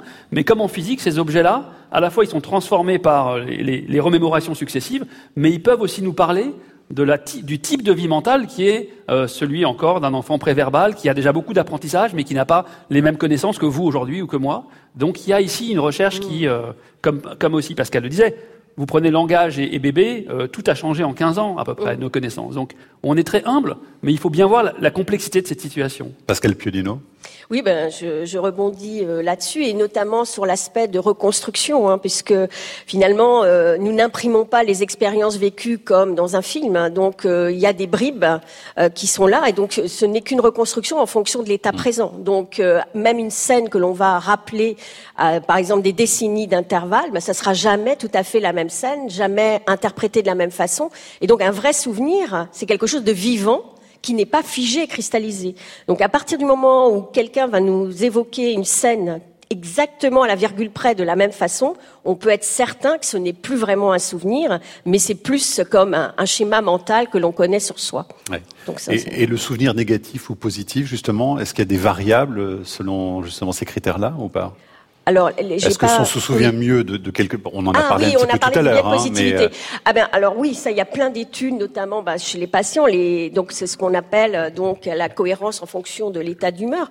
Et donc on voit que si quelqu'un qui est déprimé, il va réussir à rechercher un souvenir ancien, mais plutôt en privilégiant ben, les indices de d'événements vécus négatifs et donc il va revivre malheureusement euh, les expériences négatives qui vont confirmer son modèle d'identité que actuellement ben, il est déprimé que rien ne va. Et au contraire pour accéder aux expériences positives car on peut supposer qu'il a quand même vécu dans sa vie des expériences positives il aura beaucoup de mal à pouvoir reconstruire le souvenir à pouvoir ressentir de l'intérieur eh bien euh, l'expérience vécue positive. Donc euh, l'idée notamment en psychiatrie c'est d'aider les patients à justement pouvoir réaccéder aux expériences positives et au contraire hein, de prendre une certaine distance avec euh, les expériences euh, négatives. Et là, on joue sur l'image mentale parce qu'on euh, les souvenirs et la mémoire autobiographique est très liée, bon, voilà, au, au spatial bien sûr, et donc à l'imagerie mentale. Et donc, dès qu'on a un souvenir, qu'on est en train de le revivre, et ben on a des images mentales très riches qui nous aident à avoir plein d'indices en une seule fois et à revivre la situation. Et donc, si on est vraiment en mémoire épisodique, on revoit la scène ben, comme on l'a vécue. Alors que si on est en train de transformer et on veut prendre de la distance avec l'émotion, eh bien, on va être plutôt ce qu'on appelle un observateur. Donc, on est en train de se voir vivre l'événement. Et donc, c'est là un signe que déjà notre souvenir se transforme. Donc, on peut utiliser cette méthode pour essayer que le déprimé ben, prenne une certaine distance avec le négatif et au contraire revive de l'intérieur le positif. si nous retournions au marché pour voir Ah, si Dominique Blanc oui, euh, a avec toujours plaisir. ses fruits dans son Si panier. j'ai fait mes courses, Voilà. Alors, en quoi Alors, consiste maintenant voilà, la, suite on- de l'expérience On va demander. Alors non, il n'y a plus rien sur l'écran. c'est- Ah non, voilà. faut pas montrer. Non, non, non, non, il faut pas montrer l'étal, donc on va arrêter faut tout de suite. voir, faut voilà. pas voir. Non, faut, faut pas Faut du tout qu'on voit. retour les- en arrière. Voilà, faut, faut- Dominique, faut me regarder, faut pas. oui, je vous regarde. Voilà, ça y est. Voilà, donc euh, ce que je vais vous demander, c'est d'essayer de me dire le plus rapidement possible eh bien, euh, l'ensemble des, des fruits que vous avez vus sur le stand. Oh là là. D'accord. en vous regardant. Oh bah, ça, c'est pas obligé, mais. Euh, orange, citron, ananas, poire. euh, hmm. ça coince déjà. Vous pouvez aussi jouer dans votre tête, hein, dans la salle peux- ou dans les cinémas. Euh, je peux vous aider Pêche, pêche, Ah, oui. pêche. euh, kiwi, j'ai dit déjà. Orange, citron, kiwi, pêche, euh, poire. euh, ouais. Je crois que c'est tout, hein. C'est tout Ouais. Il y avait dix fruits. Alors, euh, J'en ai oui. oublié combien Alors, est-ce qu'il y avait euh, du raisin Non, Est-ce qu'il y avait une pomme ou des pommes j'ai pas vu de pomme. Il n'y avait pas de pommes. Il y en avait Alors, ah ben, à votre avis Moi, je dis qu'il y en avait. Ah, Est-ce que vous dites êtes- qu'il y en avait Oui, alors Je- je- Moi, j'ai pas le souvenir qu'il y en avait. D'accord. Par contre, ouais. Dominique Blanc a cité un fruit qui n'était pas présent sur l'étal. Oui, C'est le citron. oui. Incroyable. Donc vous avez vu des citrons, Dominique Blanc? Oui, mais ça, c'est parce que les comédiens ont beaucoup d'imaginaire.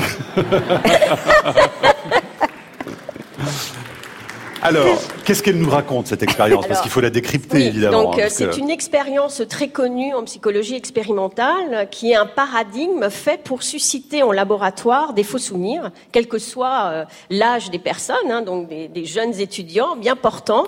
Euh, donc le principe est le suivant, c'est de faire apprendre, alors euh, ou parfois même c'est incident, donc des items, enfin donc des objets ou euh, ici des fruits. Donc euh, le principe c'est qu'ils appartiennent tous à une catégorie sémantique euh, donc commune, mais il manque en général ce qu'on appelle l'i- l'item prototypique, c'est-à-dire euh, l'item qui illustre vraiment le, en général le premier mot qui vient à l'esprit quand on va nous dire le fruit. Donc en général c'est la pomme. Euh, qui euh, vient euh, souvent à l'esprit, mais également le citron, ça peut également. Donc, qu'est-ce qui se passe dans ce paradigme? C'est que donc quand la personne essaye d'apprendre des éléments d'une catégorie, eh bien, elle va activer dans son cerveau l'ensemble des éléments de cette catégorie.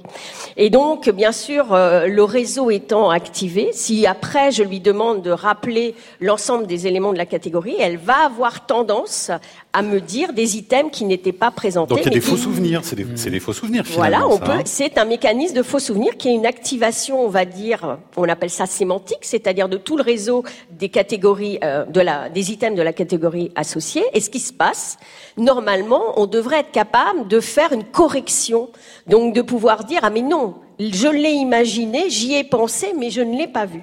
Et euh, souvent, euh, finalement, c'est tellement fort le fait d'avoir activé cette information hmm. qu'on fait ce qu'on appelle une erreur de source. Autrement dit, on confond l'imagination avec la perception. Et ça, c'est un des mécanismes qui, euh, donc, Mm, voilà, suscite pas mal de faux souvenirs, euh, mais chez tout à chacun. Mais est-ce que ça veut dire aussi, euh, Lionel Lacache, qu'on peut induire des faux souvenirs dans... Parce que ça semble très simple, hein, finalement, de ben, mettre dans l'esprit de quelqu'un des choses qui n'ont pas existé. C'est effectivement ce qui vient, ce qui vient de se passer, et le fait de, penser au citron, et, tout le monde peut, peut évidemment être... Même sans que, que Pascal... Et ici, c'était un test fait sur mesure pour ça pour susciter des faux souvenirs. Mais dans la vie de tous les jours, ça ah nous arrive en permanence d'avoir euh, des éléments qui vont, du fait de ces phénomènes de liens sémantiques, mmh. alors soit comme ici par exemple, simplement de restituer, de dire peut-être qu'il y avait ça. Et c'est l'étape mmh. dont, parle Pascal, c'est qu'on a activé cet item sémantique qui est pas loin des autres, mmh. euh, sans vraiment avoir de souvenirs personnels, mais parfois on peut pousser plus loin.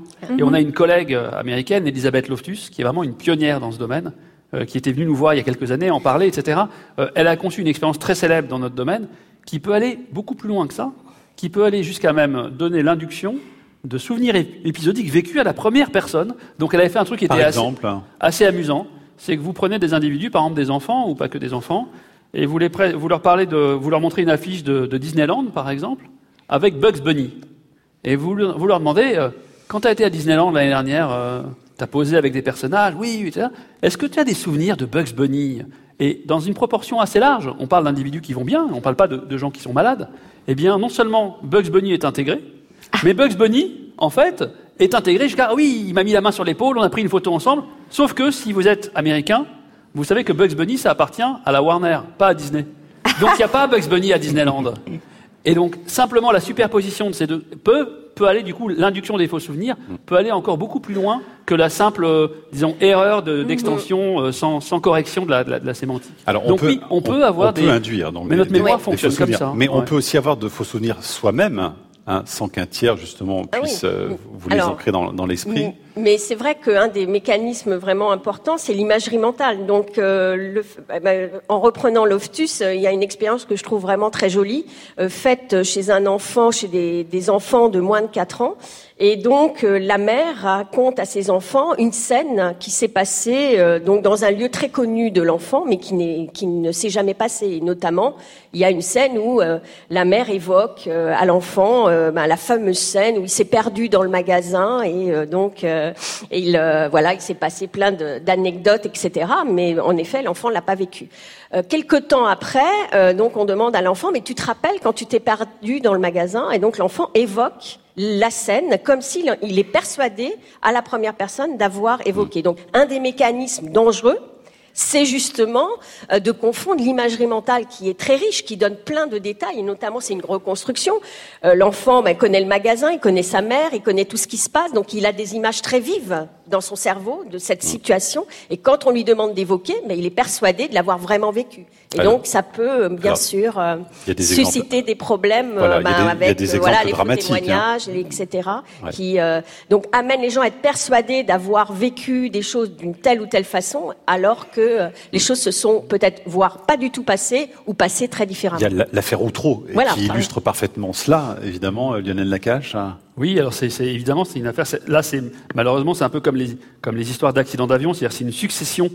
Euh, et je ne suis pas un expert de l'affaire d'Outreau, mais quand vous relisez un peu ce qui s'est passé, il y a une succession de, de dysfonctionnements à différents niveaux, qui ne sont pas uniquement ce niveau-là, mais il y a effectivement celui qui nous intéresse particulièrement ce soir, c'est d'arriver à trouver ce que moi j'appelle la bonne distance. C'est-à-dire que le témoignage. Vous, nous rappelez le contexte, euh, pardonnez-moi, vous nous rappelez le contexte euh, d'Outreau. Le, le, contexte d'Outreau, en fait, c'était des accusations contre des adultes euh, d'actes sexuels commis sur des enfants, de viols, d'attouchements, etc., et dont l'évolution successive de l'exploration du dossier a montré que des personnes ont été condamnées sur la base d'une interprétation parfois un peu trop rapide hmm. du témoignage des enfants ou du témoignage d'autres personnes, en sachant que le, le point le plus compliqué ici, mettons de côté même ou trop, prenons plus généralement, c'est que quand quelqu'un vous raconte en toute sincérité quelque chose, ce serait absurde de ne pas y faire attention, puisqu'il vous parle de sa mémoire, de son souvenir. Donc rejeter le témoignage pour ça, c'est absurde. Mais le prendre au premier degré nécessairement, c'est aussi absurde. Donc toute la difficulté, c'est d'une sorte de maturité de trouver la bonne distance mm. pour savoir apprécier comment le témoignage d'un souvenir vous parle en partie de ce passé, mais vous parle aussi de la subjectivité de cette personne qui a vécu ce souvenir et qui a continué à vivre avec ce souvenir et qui en a fait parfois autre chose. Et c'est un, domaine en soi extrêmement important. Et on est content de recevoir euh, tout à l'heure Denis Péchanski, parce que c'est un souci commun entre les neuropsychologues et les psychologues de la mémoire et les historiens, qui ont le même problème euh, d'historiographie. Comment on raconte l'histoire d'événements que nous n'avons pas vécus et dont les témoignages sont imparfaits Mais ils sont là, ils nous parlent de ce qui s'est passé, mais ils nous en parlent d'une manière qui est nécessairement pas un PDF ou une photo ou un snapshot de ce qui s'est passé. Donc trouvez la bonne distance. Merci beaucoup Pascal Piolino. Merci beaucoup d'être venu ce soir nous parler donc de, de, nos mémoires et de notre identité. Merci beaucoup à vous. Et à tout de suite. Au revoir. Voilà, Dominique Blanc, vous restez encore euh, avec nous pour accueillir effectivement notre euh, dernier invité, qui est historien, directeur de recherche au CNRS et membre du conseil scientifique de l'Observatoire B2V des mémoires, Denis Péchanski. Où êtes-vous? Vous êtes là, bonsoir. Vous allez bien Voilà. Puisqu'on parle de mémoire ce soir, euh, je pense que nous retiendrons longtemps la couleur de vos chaussures. Voilà. C'est quelque chose dont on se souviendra. Ça va marquer cette soirée, hein, Lionel Une couleur très France Inter, quand même. Voilà, en plus. je, suis corporate. Voilà. Denis Péchanski, vous co-dirigez justement avec euh, Francis la prochaine fois je viendrai en chaussures rouges, un programme de recherche intitulé 13 novembre. Alors c'est une date évidemment, si on, on recherche un petit peu dans notre mémoire, qui va tout de suite nous évoquer des choses. Qu'est-ce que c'est que ce programme exactement alors? Écoutez, c'est un, une exigence. Juste après le 13 novembre, euh, ça faisait déjà quelques années qu'on travaillait ensemble avec Francis, lui euh, comme, euh, vous l'avez compris, neuropsychologue, vous l'avez dit, et moi comme historien sur les questions de mémoire, articulation, mémoire individuelle, mémoire collective. Puis arrive le, le 13 novembre, et une sorte de, je sais pas, de, de, de, de devoir du devoir social du chercheur, d'exigence. Euh, on, doit réagir avec nos armes, les armes de la connaissance et de la recherche. Donc on a construit un projet qui est complètement fou, honnêtement, c'est-à-dire d'essayer de, reconstruire la mémoire individuelle et collective, de suivre la mémoire individuelle et collective d'un événement traumatique année après année. Donc les attentats du Bataclan. Donc attentats, c'est intéressant ce que vous me dites, vous voyez déjà. Vous me dites les attentats du Bataclan. Ouais et les terrasses, les stades de France. Ouais, c'est vrai. Et pourquoi je vous le dis? Parce qu'en plus, quand, en, parallèle avec une série de, de, de thématiques qu'on a développées, de protocoles qu'on a mis en place, on a une étude d'opinion. Et on voit comment, au fur et à mesure, il y a une sorte de ce que j'appelle d'entonnoir mémoriel.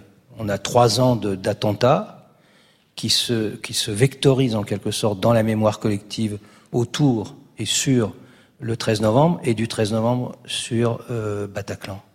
Et c'est tout à fait, euh, c'est naturel, hein, on l'a dit d'ailleurs, c'est-à-dire que la mémoire fonctionne avec du tri, mémoire individuelle et mémoire collective. Alors c'est précisément ce que vous allez étudier parce que vous allez suivre donc euh, des, des, centaines de personnes sur dix ans, c'est ça, pour voir comment, par rapport à ces événements traumatiques, leur mémoire évolue?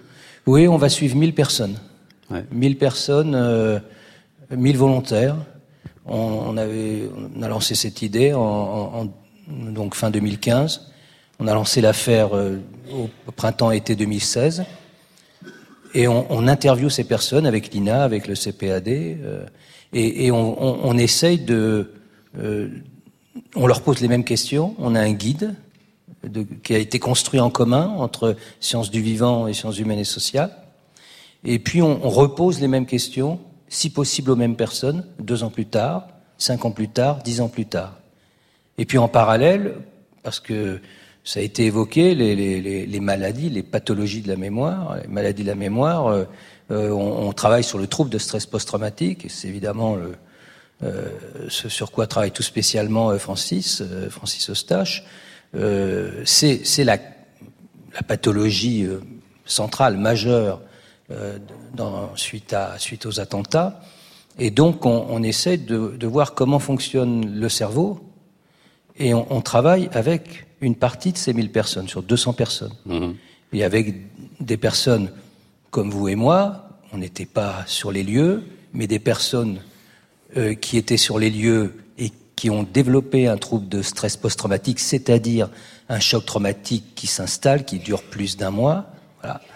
Et euh, donc, au moment où ils les examinent, en particulier avec les IRM, les personnes ont toujours euh, ce trouble de stress post-traumatique, mais se trouvent aussi des personnes qui se trouvaient exactement dans la même situation, mais vraiment au même endroit, qui sont restés autant de temps euh, avec ce choc-là, qui sont sortis, euh, ou bien ils étaient sur les terrasses, ou ils étaient au milieu de la fosse du Bataclan, ou ils étaient Stade de France.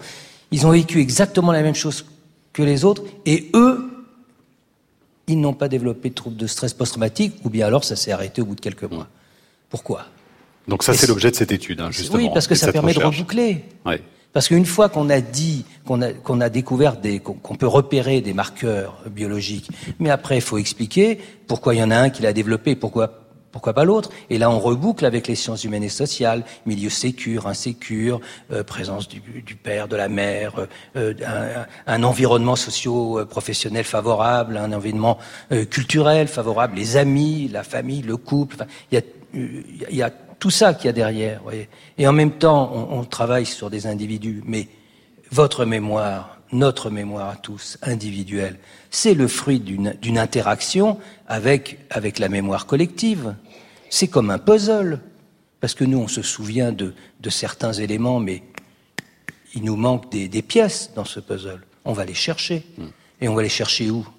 Eh bien, on va les chercher dans les, les médias, on va, euh, on va écouter France Inter, euh, on, va, euh, on va regarder la télé, on va regarder les réseaux, on va explorer les réseaux sociaux, on va entendre les amis qui vont vous raconter des choses, et à la fin, vous allez pouvoir, parce que tout individu a besoin de cohérence, vous avez un grand récit cohérent de ce qui s'est passé, et c'est au point que vous ne vous souvenez même plus que vous l'avez entendu de l'extérieur, et c'est votre propre, c'est presque votre souvenir qui n'est pas votre souvenir. Vous voyez, il y a un exemple que, que mon ami Boris Cyrulnik, que vous connaissez tous, me raconte parce qu'il était en, en, 95 au moment des attentats de, de Saint-Michel et euh, il, il est intervenu.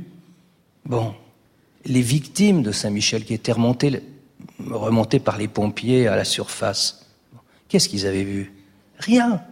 Ils étaient dans, dans l'arme de métro, ils ont entendu le, bruit, il y a eu de la fumée, ils sont remontés par les pompiers. Quelle est la première question qu'ils posent aux pompiers? Qu'est-ce qui s'est passé?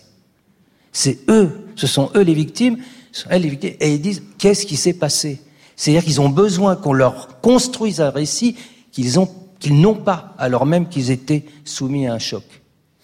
Alors Lionel Nakache, justement, cette, cette mémoire collective là, parce que on, évidemment on a ces exemples euh, dramatiques, mais il y a aussi des, des, exemples euh, tout à fait joyeux qui nous concernent tous. Enfin, on peut prendre l'exemple par exemple de la finale de la Coupe du Monde de football pour ceux qui aiment ça. Bon, euh, on, on, a quand même vécu ça collectivement aussi. C'est un autre système de mémoire, justement, cette mémoire collective? Pas spécialement autre, mais c'est justement ce que Denis disait, c'est-à-dire qu'une fois de plus, ce tableau, ce cerveau posé là, bas il fait pas grand-chose, il est même pas vivant, mais même ce cerveau dans un corps sans socialisation on sait bien qu'il fait peu de choses. Euh, on peut prendre l'exemple au-delà de la mémoire du langage. Pour euh, s'éveiller au langage, il faut les autres.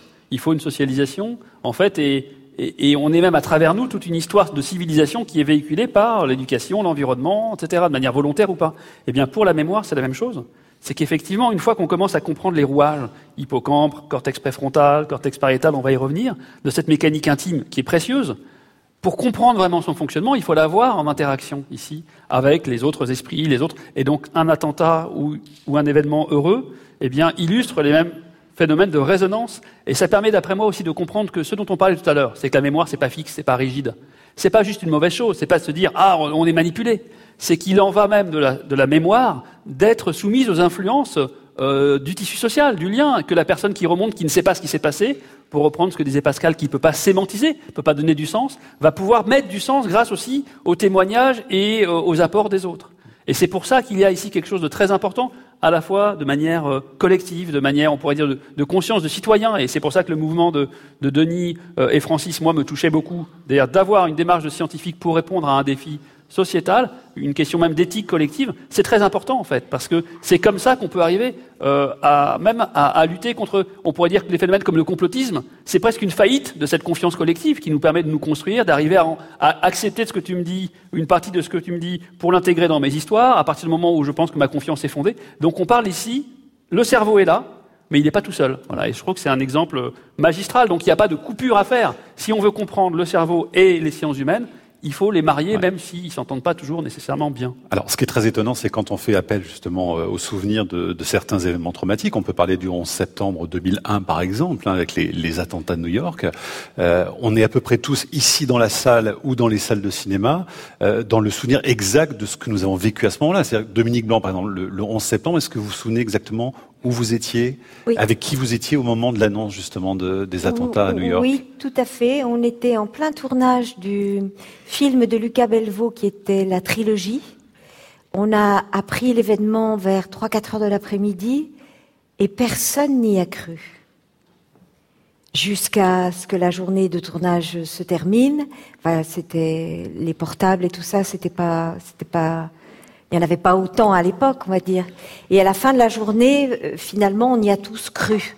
Mais à 3-4 heures de l'après-midi, on a tous cru à un canular. Mais 17 ans plus tard, vous êtes capable quasiment de retracer finalement euh, ce, moment précis. Euh. Oui. Denis Péchanski, c'est ça au fond aussi cette mémoire collective-là? Alors ça, c'est, c'est un exemple typique et je suis sûr que si on posait la question dans la salle et... Est-ce qu'il y a des gens dans la salle qui ne se souviennent pas de ce qu'ils faisaient le 11 septembre 2001 Parce que je pense qu'on peut prendre la, la question dans l'autre sens. Est-ce que bah, certaines personnes, les bébés, alors, oui, il y en a, il y en a quelques-unes quand même. Il y a quelques bébés. Alors, les bébés ou ceux qui sont très jeunes, évidemment. C'est, hein. non, qu'est-ce qu'il y a derrière C'est ce qu'on appelle, euh, ce que les psychologues, hein, spécialistes appellent le flashbulb memory. C'est-à-dire qu'on se souvient très précisément des conditions dans lesquelles un événement s'est déroulé. Ça, c'est, bon, c'est un choc émotionnel. Il y a une rencontre entre un choc émotionnel et un, et un, événement extrêmement fort. Et ça, ça va s'inscrire. Alors, je dirais même à la limite que soit on, s'en souvient très précisément, soit on est convaincu qu'on s'en mm. souvient. Peu importe, c'est pas ça l'important. En revanche, si je vous demande après de me raconter ce qui s'est passé euh, le 11 septembre, par exemple, vous me parlez de quoi?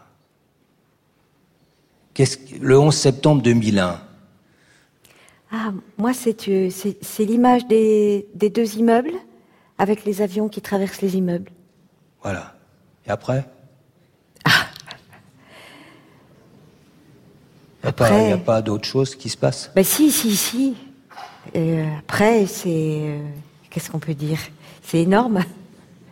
Je crois que tu veux parler du Pentagone ou bien de l'autre avion, c'est ça, de tous les autres événements. Vous voyez, c'est ce qu'on appelle l'event memory, c'est ça qui est passionnant dans, dans, cette affaire. Je vais, je vais faire vraiment, j'ai pas fait de calcul, hein, mais en gros, tout le monde, tous les Français, vont nous raconter l'histoire des tours. 50% vont me raconter l'histoire du Pentagone. Quant au crash du troisième avion en Pennsylvanie, ça va être l'épaisseur du trait. Pourquoi? Parce qu'on n'a pas besoin de ces deux autres événements pour donner sens fondamental à l'événement qui s'est passé. En revanche, si j'interviewe les Américains sur ce qui s'est... Ils vont tous me parler des tours évidemment, du Pentagone sans doute, et de la Pennsylvanie parce que c'est quoi? C'est le symbole de la résistance, de la lutte, des gens qui se lèvent, puisque c'est un avion qui s'est craché parce que ceux qui se trouvaient à l'intérieur ont voulu, ont voulu prendre le contrôle de l'avion parce qu'ils savaient ce qui allait se passer, et donc ils sont morts en héros. Et, et comme l'héroïsme est absolument central dans la construction de la mémoire du 11 septembre aux États-Unis, ils ont besoin de ça, ils vont tous s'en souvenir. En France, on n'en a pas besoin. Mm-hmm. Les, voilà, les Américains, ils ont besoin de ça et des pompiers, en plus des victimes. Nous, les pompiers euh, du 11 septembre, on n'en a pas besoin, pas besoin de Pennsylvanie. En revanche, ce qui symbolise l'attaque contre la première puissance mondiale par euh, le terrorisme, euh, là, oui, ça, voilà, on, on va garder ça. Lionel Lacache pour refermer cette séquence Oui, quoi, c'est difficile à refermer parce qu'elle est très, Ouais. on, pourrait la laisser ouverte, mais juste pour venir aussi à, à la défense de Dominique, c'est que c'est vrai qu'aussi en, en tant que citoyen du monde, notamment en France ici, on a eu une expérience initiale, c'est-à-dire la scène perceptive sur laquelle on prend conscience de l'événement, c'est évidemment les tours. C'est l'avion sur la tour. Et ça, ça illustre peut-être un autre fait, c'est que lorsque nous vivons une scène dramatique, effectivement, nous avons ce flashback memory. On se souvient très très très bien de ce détail, mais souvent c'est au détriment du reste.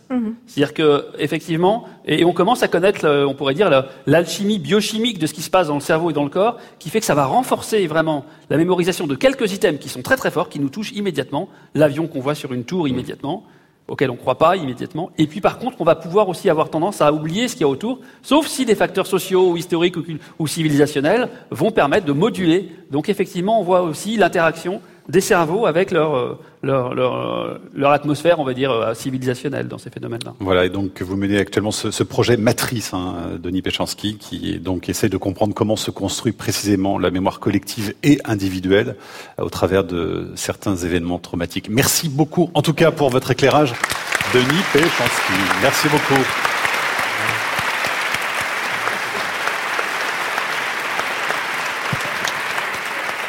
Alors, il nous reste quelques minutes, euh, Lionel. Alors, euh, parce qu'on a fait un test tout à l'heure avec cinq mots, là. Moi, j'aimerais bien qu'on y Ah bah revienne oui, non, quand on même. on pour l'a pas oublié. euh, Hein. Voilà. En tout cas, on va y retourner. Moi, Alors pour j'aimerais bien l'instant, on, a- si on affiche mémoire a rien. travaillé. Voilà. Voilà. Alors, est-ce que Mathieu, avec tout ce qu'on a traversé, il faut vous dire que dans les conditions dans lesquelles on le passe, en général, il n'y a pas cette, euh, c'est dans un colloque singulier, il n'y a pas des Ouais. millions de personnes, des milliers de personnes en face de nous. Ouais. Et puis, c'est pas passé un délai si long.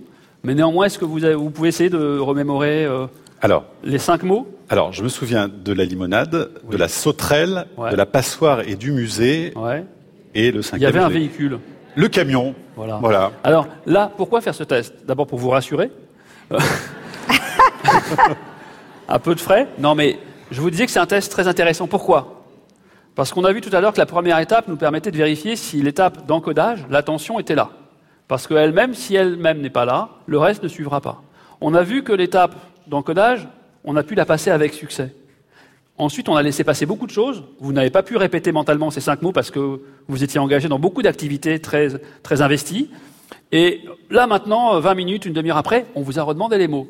Et quand je vous ai redemandé les mots, on va, l'idée, c'était de tester si la consolidation a vu pu opérer, donc la fabrication de traces. Mais il ne faut pas que ça pour arriver à vous souvenir. Il faut également, si la trace existe, trouver le chemin de votre souvenir, ce qu'on appelle le rappel. Et pour quatre des mots, vous avez parfaitement rappelé les quatre mots. Donc pour le cinquième qui restait euh, un peu en suspens, il y aidé, avait deux hein. hypothèses. Si vous ne vous en souvenez pas, c'est soit que la trace n'a pas été euh, fabriquée et que là on rentre dans un problème éventuellement de problème de mémoire, soit qu'en réalité, pour X raisons, vous n'avez pas pour ce cinquième mot trouvé, avoir réussi à trouver le chemin du souvenir. Et ce que j'ai fait à ce moment-là, c'est que de l'extérieur, posé sur ce tabouret, de manière aussi bête que ce que j'ai fait, j'ai joué le rôle de votre cortex préfrontal. Ah, chouette. Mais oui, parce que je vous ai demandé quelle était la boisson. En faisant ça, j'ai remplacé la stratégie que votre cortex préfrontal aurait mise en place pour trouver le chemin du souvenir. Et bingo, la trace était là. Vous pouvez être rassuré. Ah, mais donc, Et il faut voyez- toujours avoir un Lionel Nakache avec soi. je ne sais pas parce que. Non, non, c'est très. Mais par contre, ce test à trois étapes permet, surtout, c'est ça la pédagogie ce soir, c'est de montrer qu'ici on a trois étapes. La mémoire, c'est pas une étape. C'est l'encodage, la consolidation et le rappel. Et, donc il faut vérifier, un peu comme un garagiste, les trois étapes, les pannes possibles. Et parce qu'évidemment, chaque formule de trouble de mémoire nous renvoie à des hypothèses, à des mécanismes et donc à des moyens d'intervention et, et- parfois, parfois plus que d'intervention, parfois de résoudre le problème, pas toujours. Mais euh, voilà, c'est ça l'intérêt Bon. de ce genre de- Et si, d'approche. si je n'avais pas trouvé donc euh, le, le- le camion seul, est-ce que ça aurait été euh, Alors, écoutez, déjà un indice Non, ça de n'aurait été. préoccupation Je pense que ce soir, ça n'a aucune importance vu les conditions de stress, d'anxiété, de distraction euh, ça. intense. Tout va bien. Jusque-là, tout va bien. Bon, Dominique Blanc, est-ce que vous avez déjà entendu parler de la mémoire du futur? Parce que finalement, quand on évoque les souvenirs et la mémoire, il semble que nous soyons toujours dans le passé. Or, ben, les scientifiques ont découvert des choses assez récemment. D'ailleurs, ce sont des recherches très récentes. Est-ce que ce terme de mémoire du futur Ça ne vous, me dit rien. vous parle pas du tout? Non, ça me dit rien. Hélène Lacache, ça, c'est- ce sont des découvertes intéressantes aussi. Je crois très intéressante, oui. Alors c'est en fait, euh, c'est un peu le- la troisième boucle. On avait annoncé au début qu'on ferait trois voyages. Le premier euh, qu'on a fait, le second. Le troisième, c'est quoi? C'est qu'on revient vers le cerveau. Donc on a maintenant, on a compris pas mal de choses sur la mémoire. On revient vers le cerveau, on revient vers les hippocampes, mais je vous ai dit, les hippocampes, ils fonctionnent pas tout seuls.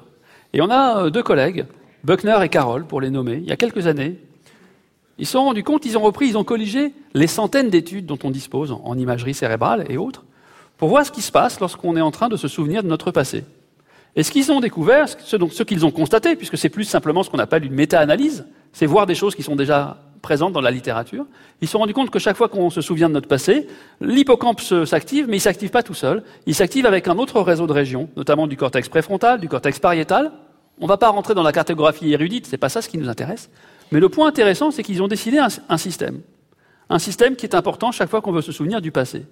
Et l'étape d'après, c'est qu'ils se sont rendus compte qu'en fait, on utilise le même système quand on ne veut non pas faire le voyage temporel dans le passé, mais dans le futur.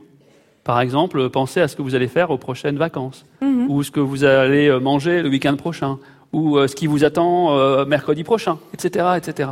Autrement dit, ils ont proposé que déjà, cet hippocampe qu'on avait appliqué dans la mémoire épisodique de notre passé, en fait, la mémoire épisodique du passé, on peut la voir avec plus de hauteur comme une facette d'un système beaucoup plus large qui est un système de projection. Un système qui nous permet d'échapper au maintenant et de pouvoir faire ces voyages temporels dans le passé, mais également dans le futur. Et dès qu'on a pris conscience de ça, on s'est rendu compte que, par exemple, les patients qui souffrent de maladie d'Alzheimer, qu'on décrit souvent comme des patients qui ont une difficulté à se remémorer de leur passé, ils ont également les mêmes difficultés à se projeter dans l'avenir. Autrement dit, vous voyez, là, on fait un troisième voyage, c'est que la- quand on parle de la mémoire, et notamment de la mémoire épisodique, ce n'est pas que le passé qui est important, c'est également le futur. Et plus loin encore, c'est que ces trois systèmes qui sont importants pour se déplacer dans le temps, ce sont les mêmes qu'on utilise quand on imagine qu'on se déplace spatialement, qu'on fait de la navigation spatiale.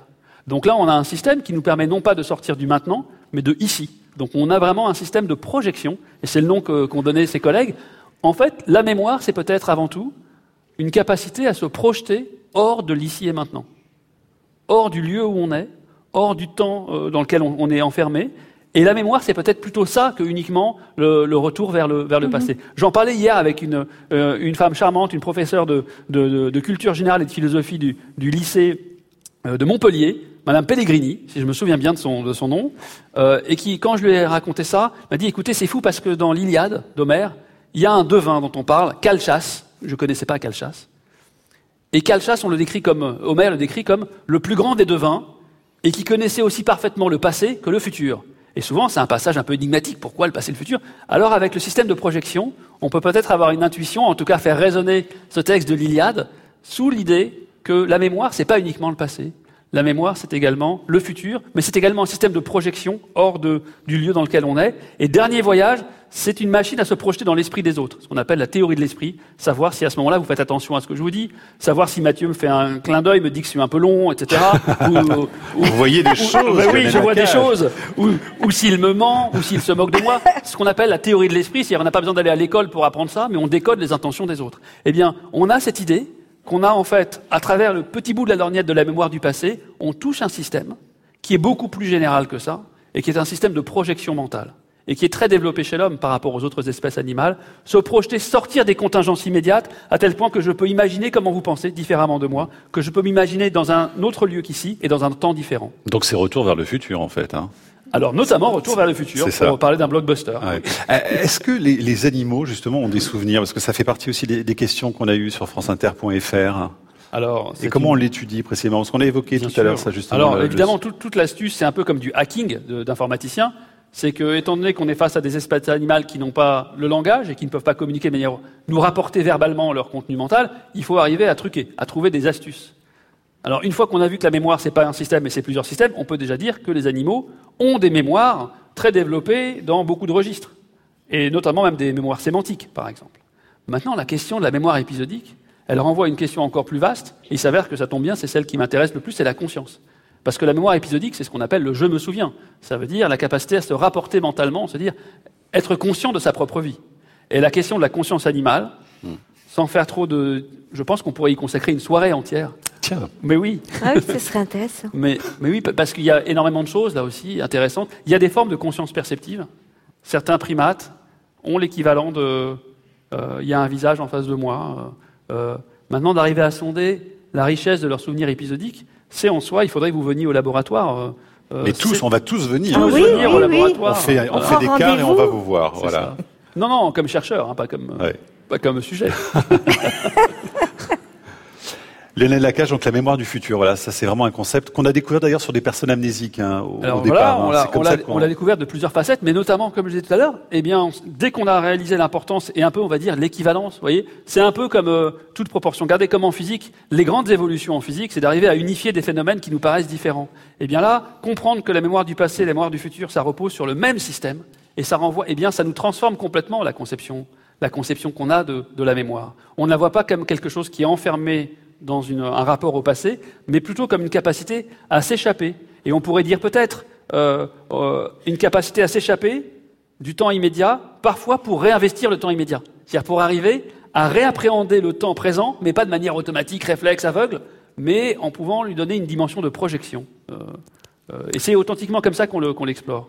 Dominique Blanc, est-ce qu'il vous semble que votre cerveau a changé depuis le début de la soirée? Parce que Certainement. C'était la promesse de Lionel Lacage, quand même. hein. Certainement. Ouais. Et de quelle façon est-ce qu'il a changé alors? Mais je, je, je trouve que le sujet est, le sujet est passionnant parce que on, on, enfin, nous, c'est notre métier, en fait, cette mémoire. C'est vraiment notre, euh, c'est notre unique patrimoine. Moi, c'est tout ce que j'ai. S'il y a un souci, s'il y a quelque chose, ça menace ma vie professionnelle, mais ça menace ma vie tout court, vous voyez. Donc c'est pour ça que ça m'a toujours intéressé de savoir ce qui se passait, d'une part autour du cerveau et d'autre part autour de la mémoire. Parce que, bah parce qu'en fait, moi, j'ai le sentiment que je travaille dessus tout le temps, quoi.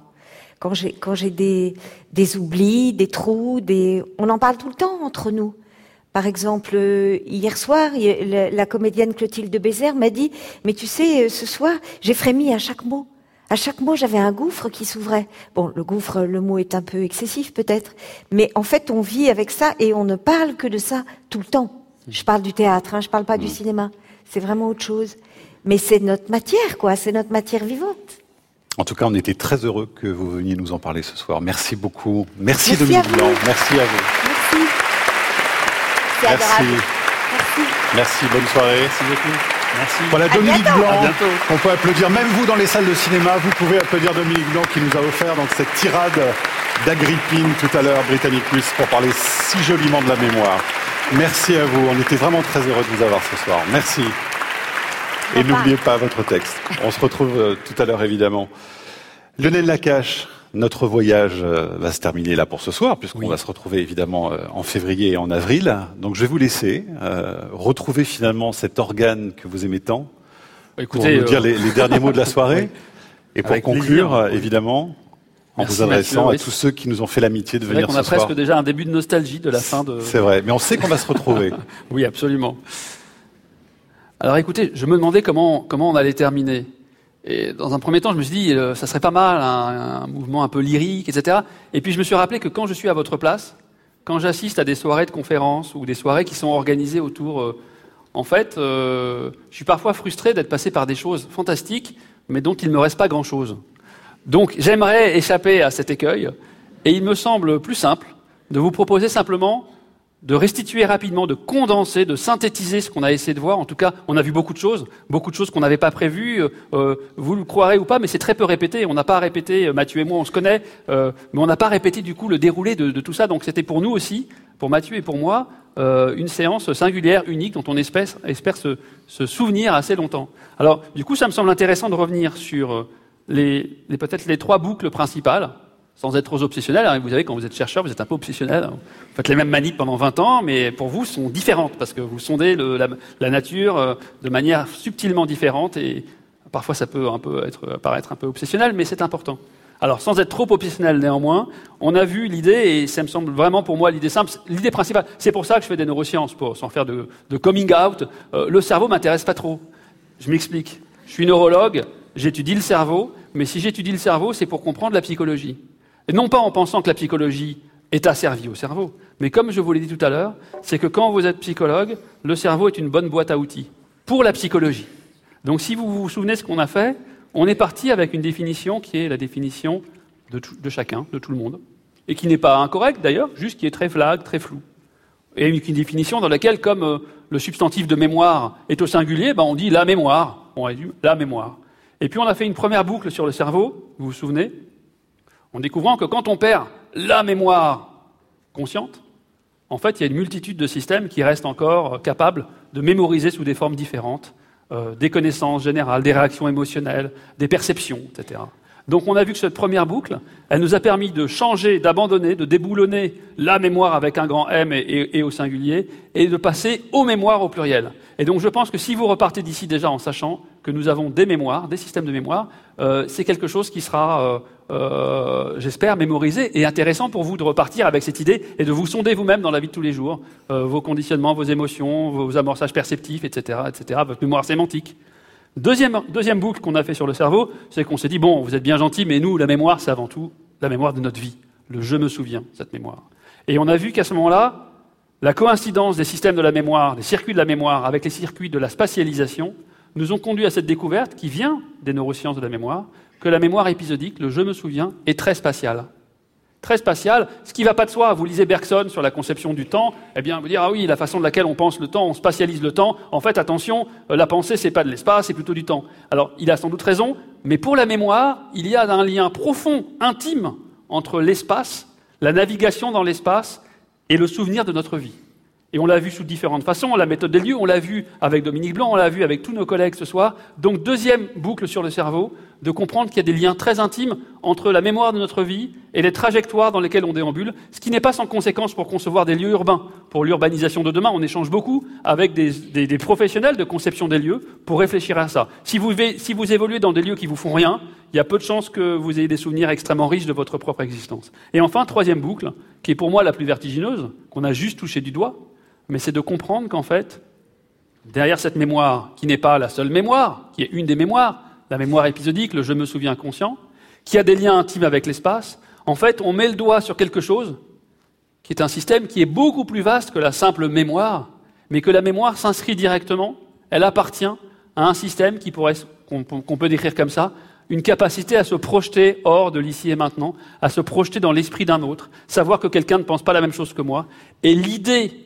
qu'on dispose de ce système de projection mentale qui repose sur ce cerveau, mais une fois de plus, ce cerveau, non pas ici, mais dans un corps physique, dans un corps social, dans une histoire, eh bien, ces trois voyages par le cerveau, j'espère qu'ils illustrent pour vous de manière convaincante le fait que lorsqu'on croise une question de psychologie, ce soir la mémoire, avec son inscription dans le cerveau, eh bien, on va révolutionner pas seulement le cerveau, ça m'intéresse quand même le cerveau, mais pas seulement le cerveau, on va révolutionner notre définition même psychologique de la mémoire. Et c'est ça qui me semble le plus intéressant et peut-être le plus vertigineux dans la période qu'on traverse des neurosciences de la cognition. Et donc, on va essayer de faire la même chose la prochaine fois, euh, Mathieu. Ah ben, le prochain rendez-vous, c'est le 5 février, Lionel, pour parler de l'attention et de la concentration. Donc, on vous invite tous à nous rejoindre où que vous soyez. Et puis également le 18 avril pour parler du sommeil, on l'a dit euh, tout à l'heure. On va remercier tous ceux qui nous ont aidés à préparer cette soirée. On va pas citer tout le monde, euh, évidemment. Il y a eu beaucoup de cerveaux, justement, hein, qui ont cogité pendant longtemps pour qu'on soit présent ce soir. On va remercier d'abord notre partenaire, la Massif, hein, parce qu'ils ont été vraiment très présents avec tous nos partenaires médias. Euh, Cerveau et Psycho, euh, qui propose d'ailleurs en lien avec cette conférence un hors-série numérique Théma. Je crois qu'on va voir d'ailleurs s'afficher sur l'écran le, visuel.